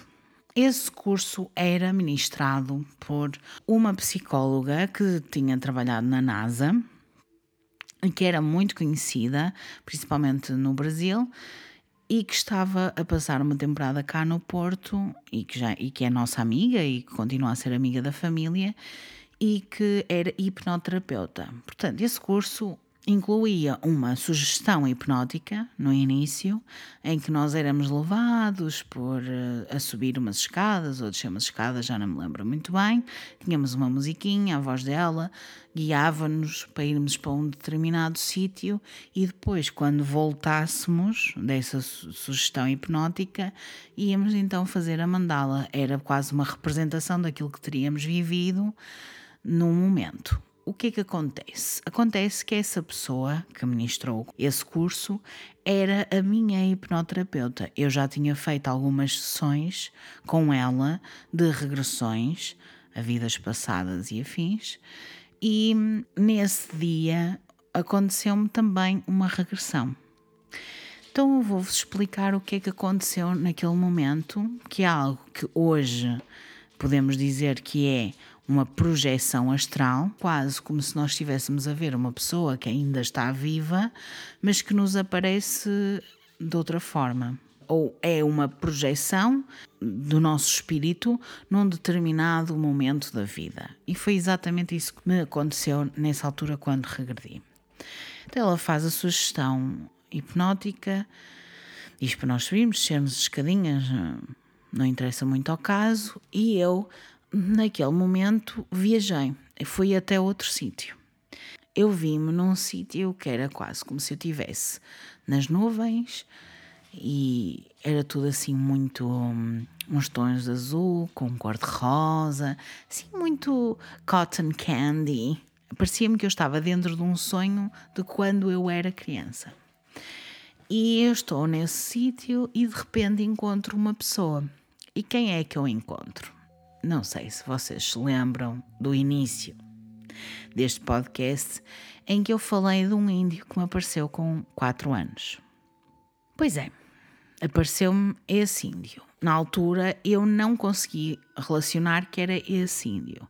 Eu só vi um índio com, lá está, as penas na cabeça, igualzinho ao que nós imaginamos que é um índio, e com um colar ao peito muito dourado e muito brilhante. E quanto mais ele eh, vinha ter comigo, mais se aproximava de mim, mais o colar brilhava, mais eu me sentia mais pequenina. Cada vez parecia que eu estava a, a ficar mais pequenina, mais criança, mais a regredir mais no momento. E ele vem ter comigo e dá-me um abraço muito grande, e eu senti que, de certa forma, aquela pessoa que eu estava a abraçar, que não reconheci imediatamente, era o meu pai. E eu, quando voltei a mim, depois de ter sido feita aquela sugestão hipnótica toda, quando eu voltei a mim, foi como se eu tivesse acordado de um sonho, mas eu não fosse eu. Ou era eu, mas não era com a idade que eu tinha. Devia ter, pai, 20 anos, 21, 22, já não me lembro. Eu senti que eu tinha 5 anos, 6 anos, 7 anos. E depois fui fazer o tal desenho, a tal mandala. E quando eu mais tarde olhei para o desenho, o desenho parecia ter sido feito por uma criança. E o que é que aconteceu? Na mesma sala estava o meu pai. Ele fez exatamente o mesmo curso, portanto, ele também foi hipnotizado, ou houve uma sugestão hipnótica, e ele sentiu que estava a voar estava a voar, estava no céu e que estava preso apenas por um fio ao umbigo. Como se fosse um fio de luz e ele estivesse a voar por cima de todos nós e estava-nos a ver. Mas depois voou para outros sítios e estava a voar e estava tudo tranquilo. Voltamos a mim. O meu desenho parecia ter sido feito por uma criança o que é que aconteceu? Aconteceu que eu, quando voltei a mim, não voltei a mim enquanto adulta, mas enquanto criança, ou seja, eu ainda estava presa na regressão. E o que é que aconteceu naquele momento? Foi uma projeção astral do meu pai enquanto o dito índio. E eu vi o meu pai nas nuvens. Eu vi o meu pai, que era o índio, nas nuvens. Coisa interessante de tudo é que ele tinha, como eu disse, um colar dourado, muito dourado e muito brilhante, e que me parecia uma águia. Coisa mais interessante, esse índio chamava-se Águia Dourada, exatamente porque tinha um colar com uma águia dourada. Eu não sei se isto foi algo que foi sugerido na minha cabeça, não sei se foi algo inventado, não sei. O que interessa é que eu não falei com o meu pai antes de ter falado com a pessoa que estava a ministrar esse curso. Ela fez-me, no momento, fez-me voltar para o presente, porque eu estava muito incomodada, eu estava a chorar como se fosse uma criança, eu estava a viver aquilo tudo como se fosse uma criança e estava-me a sentir extremamente desconfortável porque eu queria desenhar aquilo que eu tinha visto, mas eu não conseguia desenhar nada, eu só conseguia fazer bolas e bolas e tipo stick figures, ou seja, uma bolinha com perninhas e não sei o quê, com risquinhos. Eu não conseguia fazer o desenho que eu queria fazer. E do outro lado da sala estava o meu pai a fazer aquilo que os índios normalmente faziam quando comunicavam conosco porque também há parte de psicografia em que existe uma entidade que não vos incorpora, mas está presente naquele momento, quase como se tivesse encostado a nós e estivesse a escrever por nós e está-nos a transmitir uma mensagem. Existem vários livros psicografados de várias pessoas, portanto, é uma questão de vocês procurarem se quiserem ver se é verdade ou mentira. Mas ele, naquele momento, estava a transmitir as mensagens como se fosse o índio e não o meu pai. Isto tudo aconteceu ao mesmo tempo, foi uma questão de segundos. Pareceu para mim uma eternidade, porque parecia que eu tinha mesmo viajado, e parecia que ele, para ele também uma eternidade, porque parecia que ele também tinha viajado. E, mas isto tudo foi uma forma de perceber como o índio e o meu pai eram a mesma pessoa, estavam ligados e eram exatamente a mesma pessoa. Isto pode parecer um bocadinho estranho de entender, mas faz todo sentido também por causa de outra vivência que eu tive, outra experiência paranormal que eu tive. Eu tinha por volta de 15, 16 anos e o meu pai estava a viver uma fase muito complicada da vida dele em que ele não estava a querer aceitar muito o que lhe estava a acontecer a nível espiritual. Porque este índio, esta, este águia dourada, era uma das entidades que estava mais presente espiritualmente para nós e para ele, e era quase o guia dele, era a pessoa que guiava todos os trabalhos que ele fazia, etc. Só que hum, há uma altura em que os, os espíritos ou as entidades ou as energias precisam de evoluir, não precisam mais de trabalhar de forma uh, a incorporar num corpo uh, ou a estar cá presentes. Uh, seja visualmente, para quem consegue ver espíritos, seja a sentir, ou seja a ouvir, ou a incorporar. E no caso, meu pai não queria que esse, essa entidade saísse da vida dele, porque ia se sentir desamparado. E então ele estava a passar uma fase muito complicada na vida dele, que se traduziu a nível físico, porque ele estava a viver coisas muito aterrorizantes. Inclusive, houve um dia que nós ouvimos um estrondo em casa e ele estava fechado num quarto no andar de cima da casa, nós ouvíamos estrondo, mas aquilo era uma experiência recorrente, estava sempre a, a, acontecer, de ouvirmos estrondos e coisas acontecer, mas normalmente o meu pai conseguia ultrapassar isso sem problema. Houve um dia, no entanto, que nós estávamos sempre a ouvir estrondos. E o que aconteceu, eu posso dizer porque vi. Como meu pai não estava a deixar vá, o índio seguir ou subir, havia muitas forças negativas que estavam a tentar interferir com a nossa vida. Então nós ouvimos um estrondo no quarto e decidimos ir ver o que é que estava a passar. O que é que acontece? Acontece que a porta não estava a abrir. A chave estava do lado de fora, mas a porta era como se estivesse trancada não era como se estivesse trancada, ela estava trancada porque nós não conseguíamos rodar a chave. A chave estava de fora, a porta não estava trancada, mas a porta estava trancada. E quando nós finalmente, depois de estarmos ali a chamar pelo meu pai, a tentar ver o que é que podíamos fazer, a ligar para pessoas e tal e coisa, quando, quando finalmente conseguimos abrir a porta, vemos uma mesa daquelas redondas de jogo, pé de galo, a voar contra o meu pai. Portanto, foi aí que nós percebemos, e foi aí que o meu pai percebeu, que ele tinha que deixar aquele índio subir.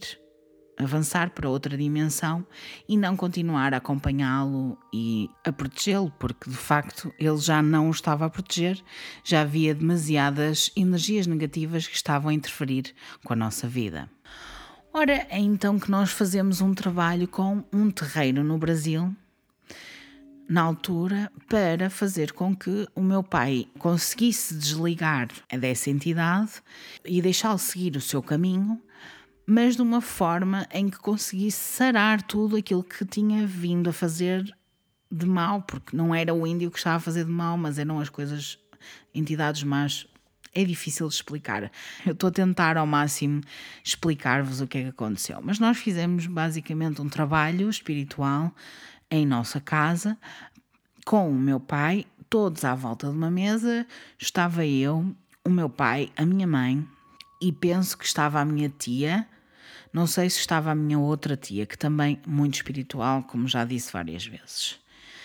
Nós estávamos todos à volta de uma mesa, tínhamos uma vela branca, tínhamos algumas coisas que tinham a ver com os trabalhos, tudo branco, flores brancas, colares de contas brancas, tudo branco, porque era para limpar, para ele se libertar.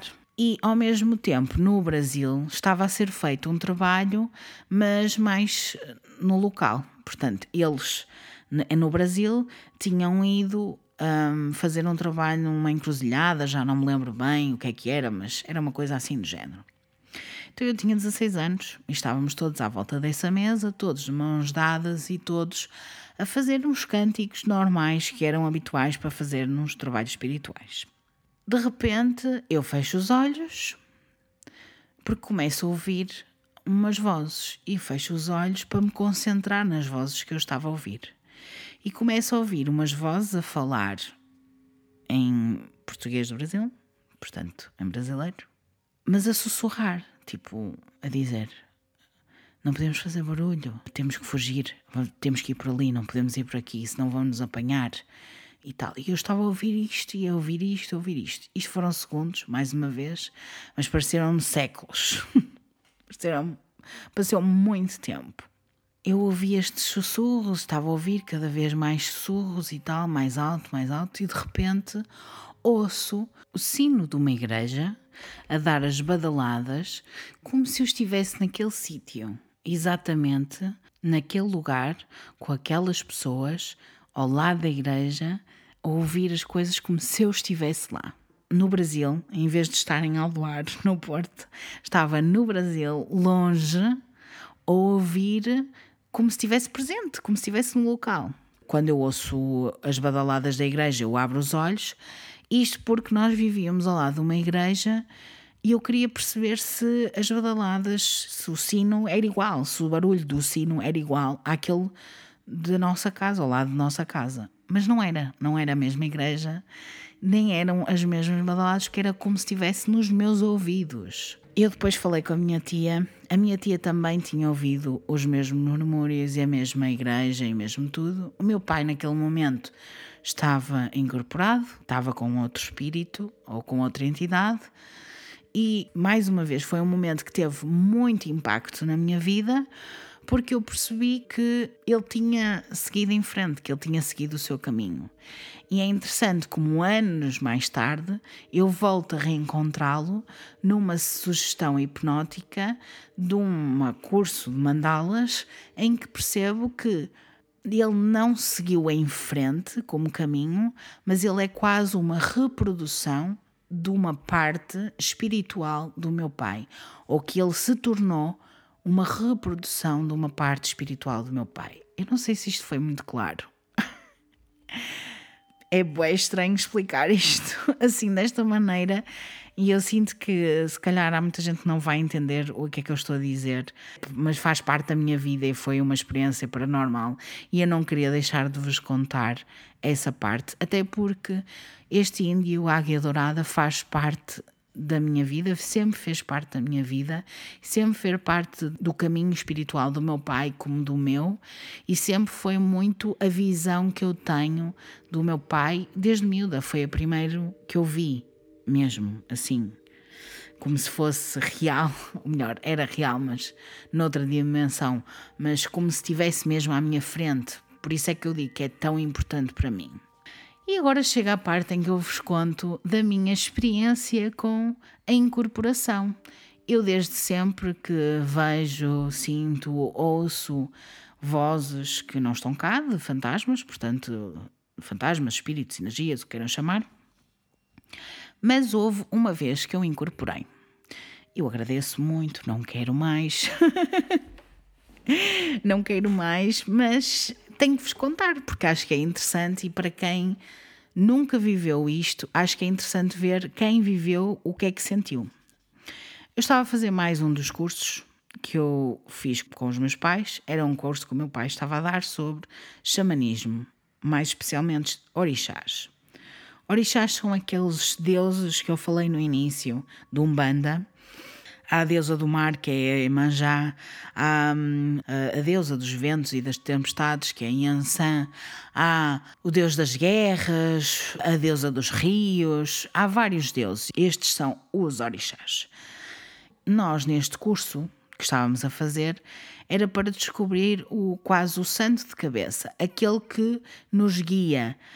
Os, os orixás são como deuses, são como santos, mas há sempre um que é o que mais influência tem em nós enquanto médiums, enquanto pessoas e mais nos pode ajudar. Nesse curso estava um amigo meu, que é músico, e que levou uns batuques Batuques esses que são muito usados nos terreiros do Umbanda quando se fazem trabalhos espirituais, porque eles vão batendo nos batuques para aumentar o ritmo do coração de alguém, para sugestionar a incorporação ou para chamar algum espírito, entidade, o que queiram chamar. E então esse meu amigo estava a tocar nos batuques, normal, e nós estávamos todos em roda a fazer um cântico qualquer, que eu já não me lembro qual era. E meu pai disse que se quem quisesse poderia fechar os olhos se quisesse, e eu fechei os olhos e deixei-me ir. Estava a ouvir o barulho, estava a cantar a música e tal. De repente, eu sinto, de olhos fechados, que não sou eu. E uma das coisas que nos ensinam quando se fazem hipnoses e regressões, etc., é para olhar para os pés, olhar para as mãos e vermos onde é que estamos. E eu realmente olhei para os meus pés e percebi que os meus pés eram mais escuros.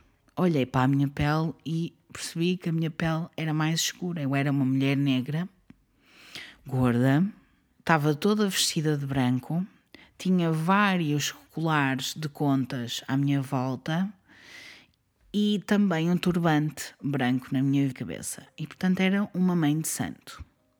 Enquanto eu estou ali a dar as voltas e fazer os cânticos, eu sinto que eu não estou ali. Eu estou noutro sítio, mais uma vez.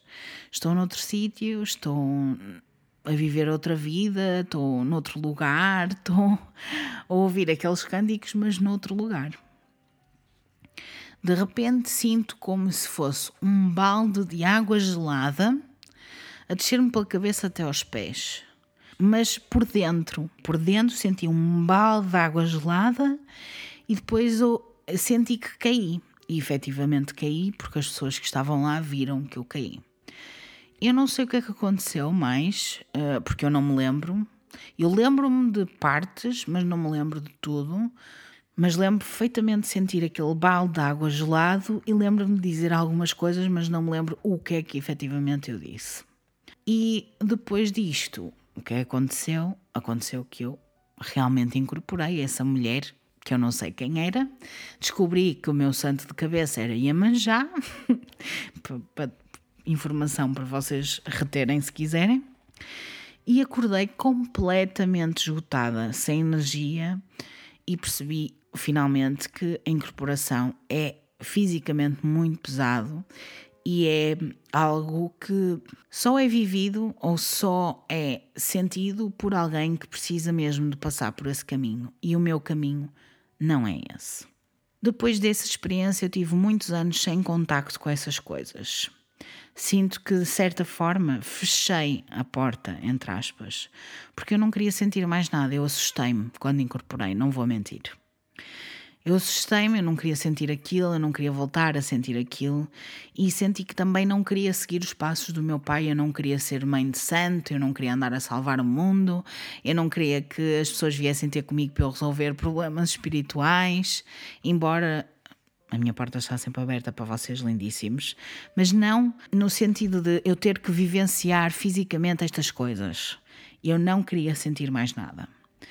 O que é que acontece também? Acontece que desde que eu fui ao podcast do Fred e da Inês pela primeira vez falar sobre estas coisas, que as coisas começaram a acontecer mais. Estas coisas paranormais começaram a acontecer.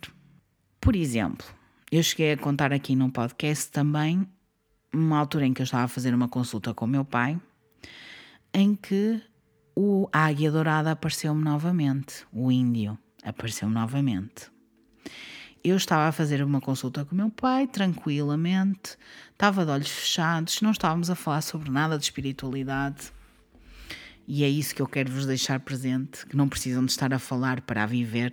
Eu estava de olhos fechados e o meu pai pediu-me para que eu ligasse ao Pedro para me vir buscar, porque a, o consultório do meu pai é longe do sítio onde eu moro. Só que eu não tinha o telefone comigo, porque eu estava deitada na Marquesa, ele estava a fazer o tratamento. Eu disse ao pai: Podes-me chegar o telefone? E quando meu pai vai para me chegar o telefone, eu sinto uma energia, tipo um vulto. Eu estava de olhos fechados, mas eu sinto como se tivesse um vulto ao meu lado a crescer muito escuro a crescer, a crescer, a crescer, a crescer, a crescer, a crescer, a crescer, e eu comecei a ficar um bocadinho nervosa, mas percebi que não era o meu pai, porque o meu pai tinha ido buscar o meu telefone, não estava lá. Depois, quando meu pai volta, eu tentei ligar ao Pedro e não consegui, mas depois eu estava meio abananada. E eu perguntei ao meu pai: Pai, quem é que estava aqui? E ele começou a sorrir. Eu senti que ele estava a sorrir, porque eu estava de olhos fechados, portanto não sabia. Mas eu, ele começou a sorrir e disse: Quem é que tu achas que estava? E eu: Eu não sei, mas pareceu-me familiar. E ele: Ok, vamos acabar esta consulta e depois no final falamos. Ora, a partir desse momento, o meu corpo começou a tremer sem parar. Toda eu estava a tremer, a tremer, tremer, tremer, tipo tremer de dentro para fora. E nem sei explicar isto de, de outra forma que não esta. É como se eu estivesse a tremer de dentro para fora, sem razão. Eu não estava nervosa, eu não estava com medo, eu não estava assustada, eu estava simplesmente a fazer um tratamento com o meu pai. Não havia nada exterior, não havia nada que pudesse. Nada. Mas eu estava a tremer sem parar. E o meu pai percebeu, começou novamente a sorrir e disse: tem calma, eu sei que estás nervosa, mas tem calma. E eu disse: Eu não estou nervosa, eu só não estou a perceber o que é que se está a passar. E ele, no final da consulta, conversamos. Eu, ok. No final da consulta, eu levanto-me, estava toda a tremer, continuava a tremer. Era como se eu estivesse a vibrar, eu não sei explicar. eu não sei mesmo explicar. E o meu pai diz-me assim: Quem estava aqui, tu sabes quem é, e tu vais-me dizer quem é. E eu disse: Eu sei, era o Águia Dourada, mas é estranho como ele estava diferente. Porque eu sempre o vi como um índio. E mais do que isso, ele fazia parte do meu pai. Ele, hum, depois de toda aquela sessão de mandalas, ele para mim era uma parte espiritual do meu pai e não uma, uma entidade sozinha. E ele disse-me: é uma representação de mim, mas é também aquela pessoa que tu sempre conheceste. Eu nunca tive medo, apesar de ser um vulto escuro, e eu tenho a certeza que ele me apareceu numa altura muito específica e por uma razão muito específica. Ora, eu já falei aqui também neste podcast que no ano passado o meu pai viveu uma altura também muito complicada, todos nós vivemos. O meu pai teve um linfoma na cara e nesta altura ele estava a fazer quimioterapia e estava ainda em tratamentos.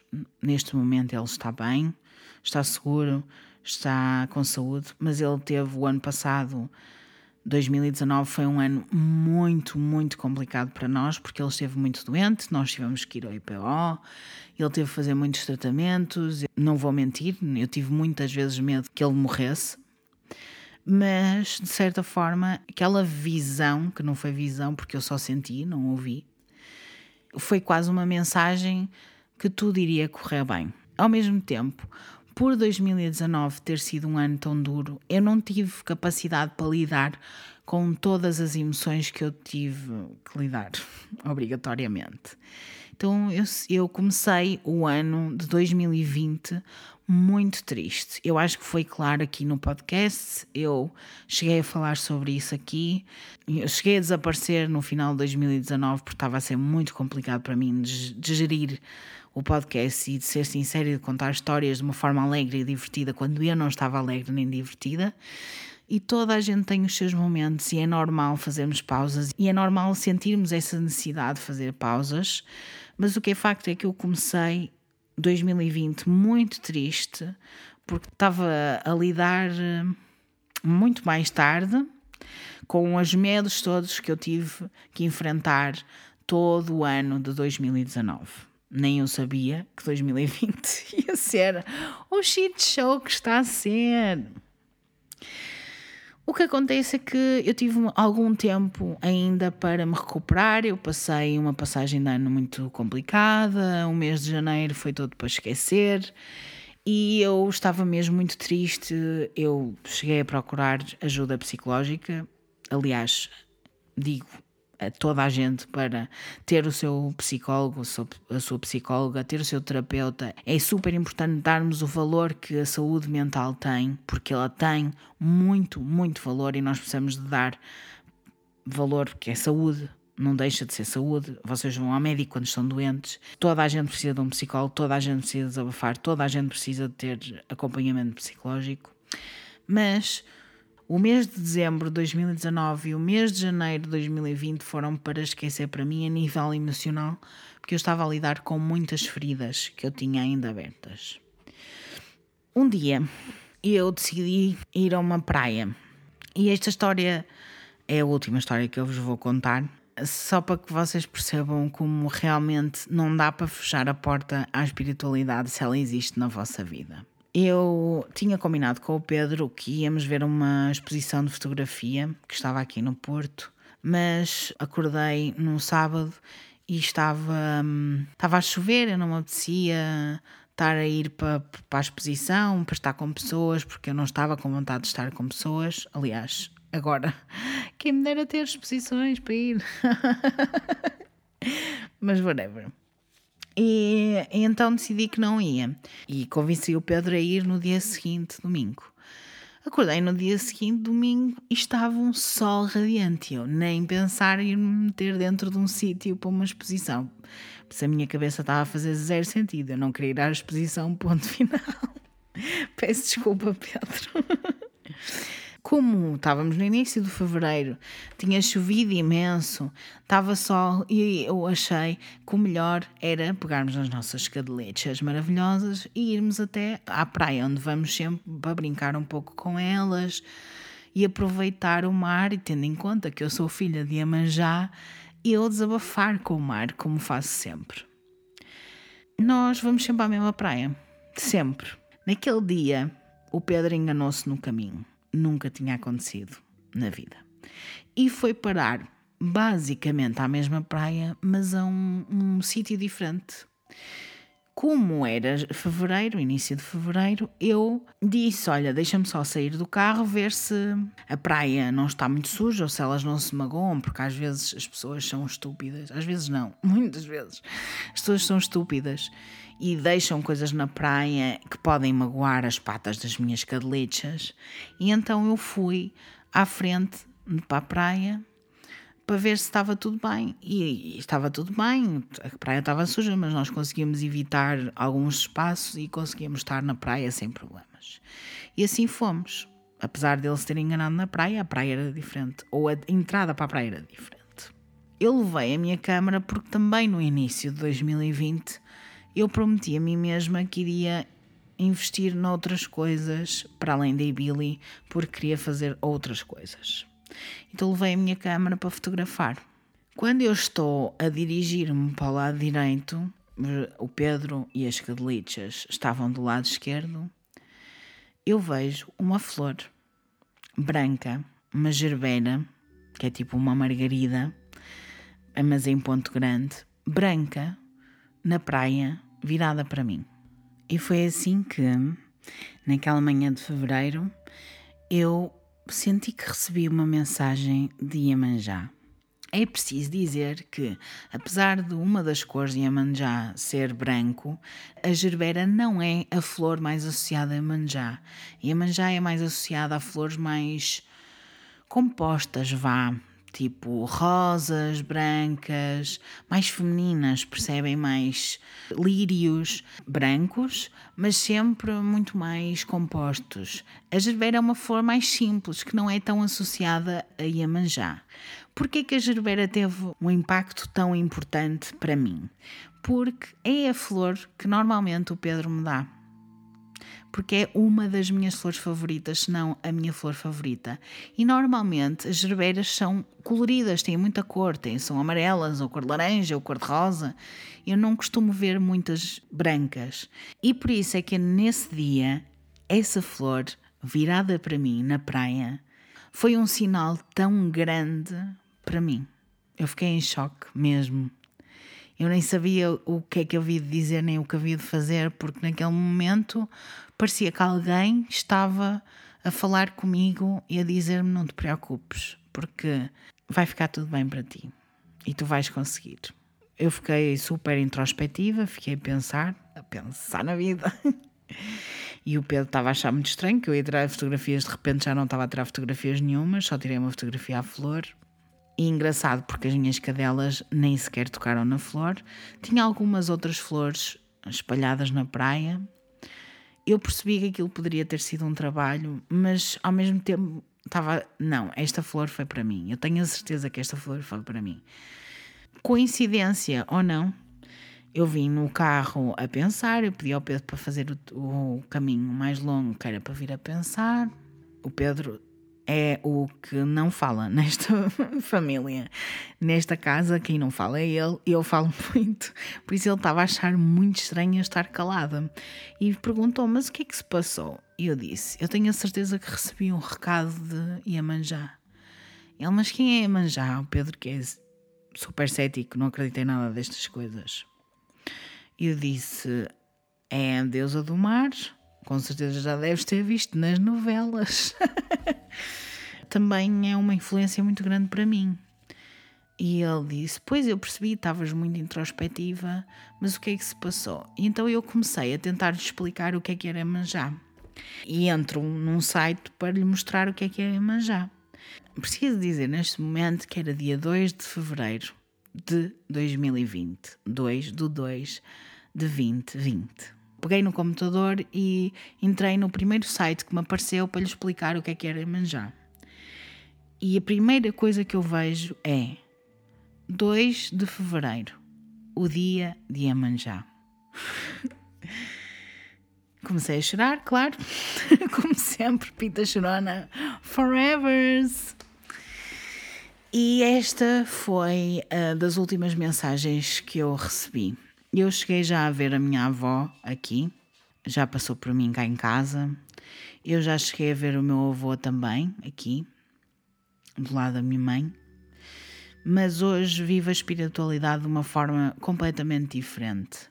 Eu acho que as pessoas muitas vezes confundem e têm medo de assumir a espiritualidade ou têm medo destas coisas porque não sabem muito bem o que é que é. Eu acho que não precisa ser tão complicado. E também acho que o episódio com o meu pai foi bastante claro. Ele explicou, ele disse no episódio: a espiritualidade é vivida no dia a dia, não precisa de ser uma coisa específica. Nós não precisamos de ver, sentir, ouvir ou incorporar espíritos para sermos espirituais. Basta termos noção das mensagens que a vida nos dá. E de facto, este 2020 tem sido cheio de mensagens para mim. Eu sei, está a ser um ano super difícil para toda a gente e eu sei que sim, porque para mim também está a ser difícil. Mas Eu sinto que este ano é um ano em que eu estou a viver a minha espiritualidade de uma forma tranquila, de uma forma calma, de uma forma coerente e sincera. E é essa a mensagem que eu vos quero deixar. Vivam, se quiserem, as coisas de uma forma coerente, sincera, honesta, tranquila, sem ter que fazer muito esforço. Há de vos aparecer. Se tiver que acontecer alguma coisa, há de acontecer. De uma forma tranquila, sem pressão. Para finalizar, vou então responder às vossas perguntas lindíssimas. Algumas delas já respondi ao longo do episódio. Que idade é que tinha quando a espiritualidade entrou na minha vida? Qual foi a experiência paranormal mais marcante para mim? Se já tive contacto com pessoas falecidas e de que forma? E tudo o resto. Por isso, acho que hum, se eu tenho dons, quais são os meus dons, como é que lido com eles. Acho que já respondi essas perguntas todas. Portanto, agora vou responder às perguntas que eu sinto que não respondi ainda no podcast inteiro. Vocês já estão fartos de me ouvir, mas vão ter que ouvir mais um pouco se querem ouvir as respostas a estas perguntas. A Sandra pergunta: é verdade que temos um anjo protetor? Eu acredito que não são anjos. Acredito que todas as pessoas dão nomes diferentes a coisas que são iguais. Mas sim, acredito que sim. Existem pessoas, ou entidades, ou espíritos, ou fantasmas, ou anjos, ou, ou divindades protetoras e tudo ok. Sobre regressão, diz a Paula, é seguro fazer? Como é que isso pode ajudar na vida? Eu acho que é seguro fazer se tu confiares ou se tu tiveres um hipnoterapeuta ou uma hipnoterapeuta que saiba fazer as coisas com pontapés e medida. Eu conheço algumas, se quiseres contactos, terei todo o gosto em dar-te os contactos. Sobre a numerologia, ainda a Paula. Existe alguma ligação com o facto de acordar todas as noites à mesma hora? Acorda todas as noites às 13h45 da manhã. Tem algum significado ou sou só eu a imaginar coisas na minha cabeça? Eu não percebo nada sobre numerologia. Aliás, como deu para perceber na semana passada, eu não percebo rigorosamente nada sobre numerologia eu não sei, talvez este número tenha alguma coisa a ver contigo, com a tua vida. Hum, eu não sei se és tu a imaginar coisas, mas eu não sou a pessoa certa para te responder a essa pergunta. No entanto, hum, acho que podes falar com as pessoas e tentar perceber. A Carolina, na semana passada, falou da irmã dela, que é, fala sobre numerologia. Podes entrar em contato com ela. Eu vou-te já mandar uma mensagem para tu falares com ela. E acho que é melhor ser assim.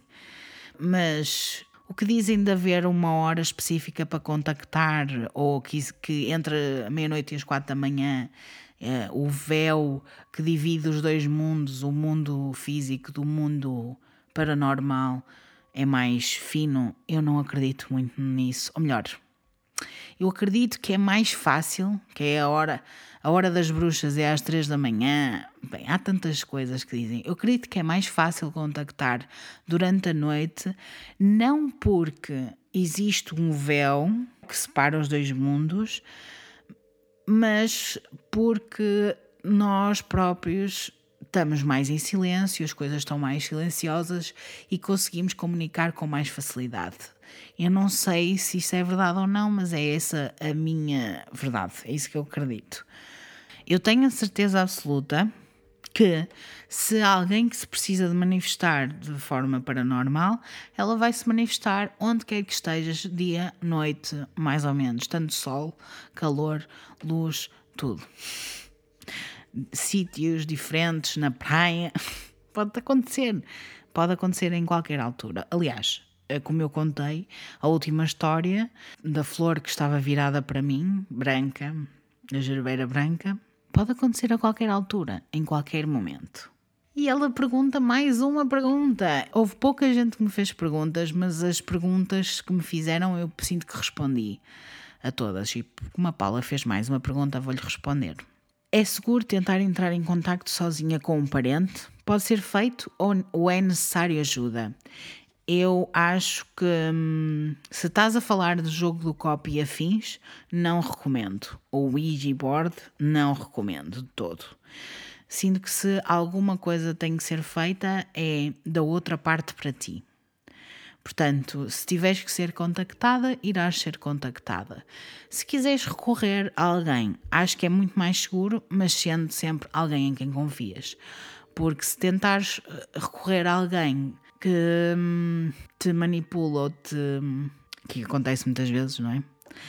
Ou que te tenta enganar, que também acontece muitas vezes, pode correr mal. A mim já me tentaram enganar, como contei a história da, da vela, portanto, é normal acontecer das pessoas tentarem te enganar, mas tu tens que ter consciência que, se for necessário que as pessoas do outro lado entrem em contato contigo, elas vão entrar. E é só que eu tenho para dizer. Se tu sentires uma necessidade grande dentro de ti para contactares com alguém que partiu, então vai falar com alguém que conheça mais sobre isso ou que faça mais esse tipo de contacto. É mais fácil e é mais seguro. E é isto, não tenho mais nada para dizer hoje. Já falei demasiado. Este episódio está gigante. Espero que tenham gostado deste episódio. Eu sei, quando estou a falar sozinha, perco-me um pouco, mas realmente a história era muito grande. Eu tinha muitas histórias para contar e sinto que todas elas contribuíram para este episódio e para ser um episódio mais completo e para vocês terem toda a informação neste sítio. Para terem todas as respostas, para a próxima vez que me disserem: olha, como é que tu lidas com a espiritualidade? Que coisas é que já viveste? eu recorrer e mandar-vos aqui ouvir este episódio. Portanto, resta-me fazer os plugs. Para quem me quer seguir pelo Patreon, ver imagens sobre mim, a minha vida, sobre os casos que eu falo todas as semanas, vídeos arrepiantes e uma comunidade lindíssima, é só ir a patreon.com arrepios com a bilinha. Podem me apoiar com 1, 13, 5 dólares e têm recompensas, muitas várias, é só irem lá e vão ver tudo. Podem também aceder a este link através do meu Instagram, é Raquel Calvila, com dois L's sempre.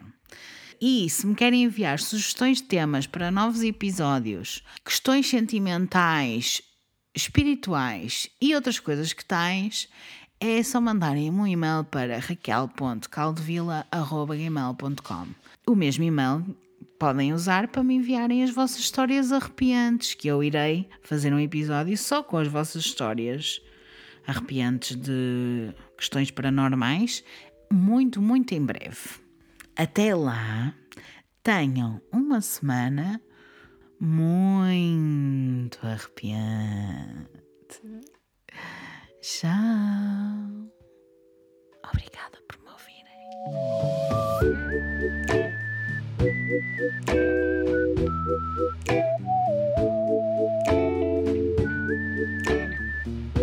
Thank you.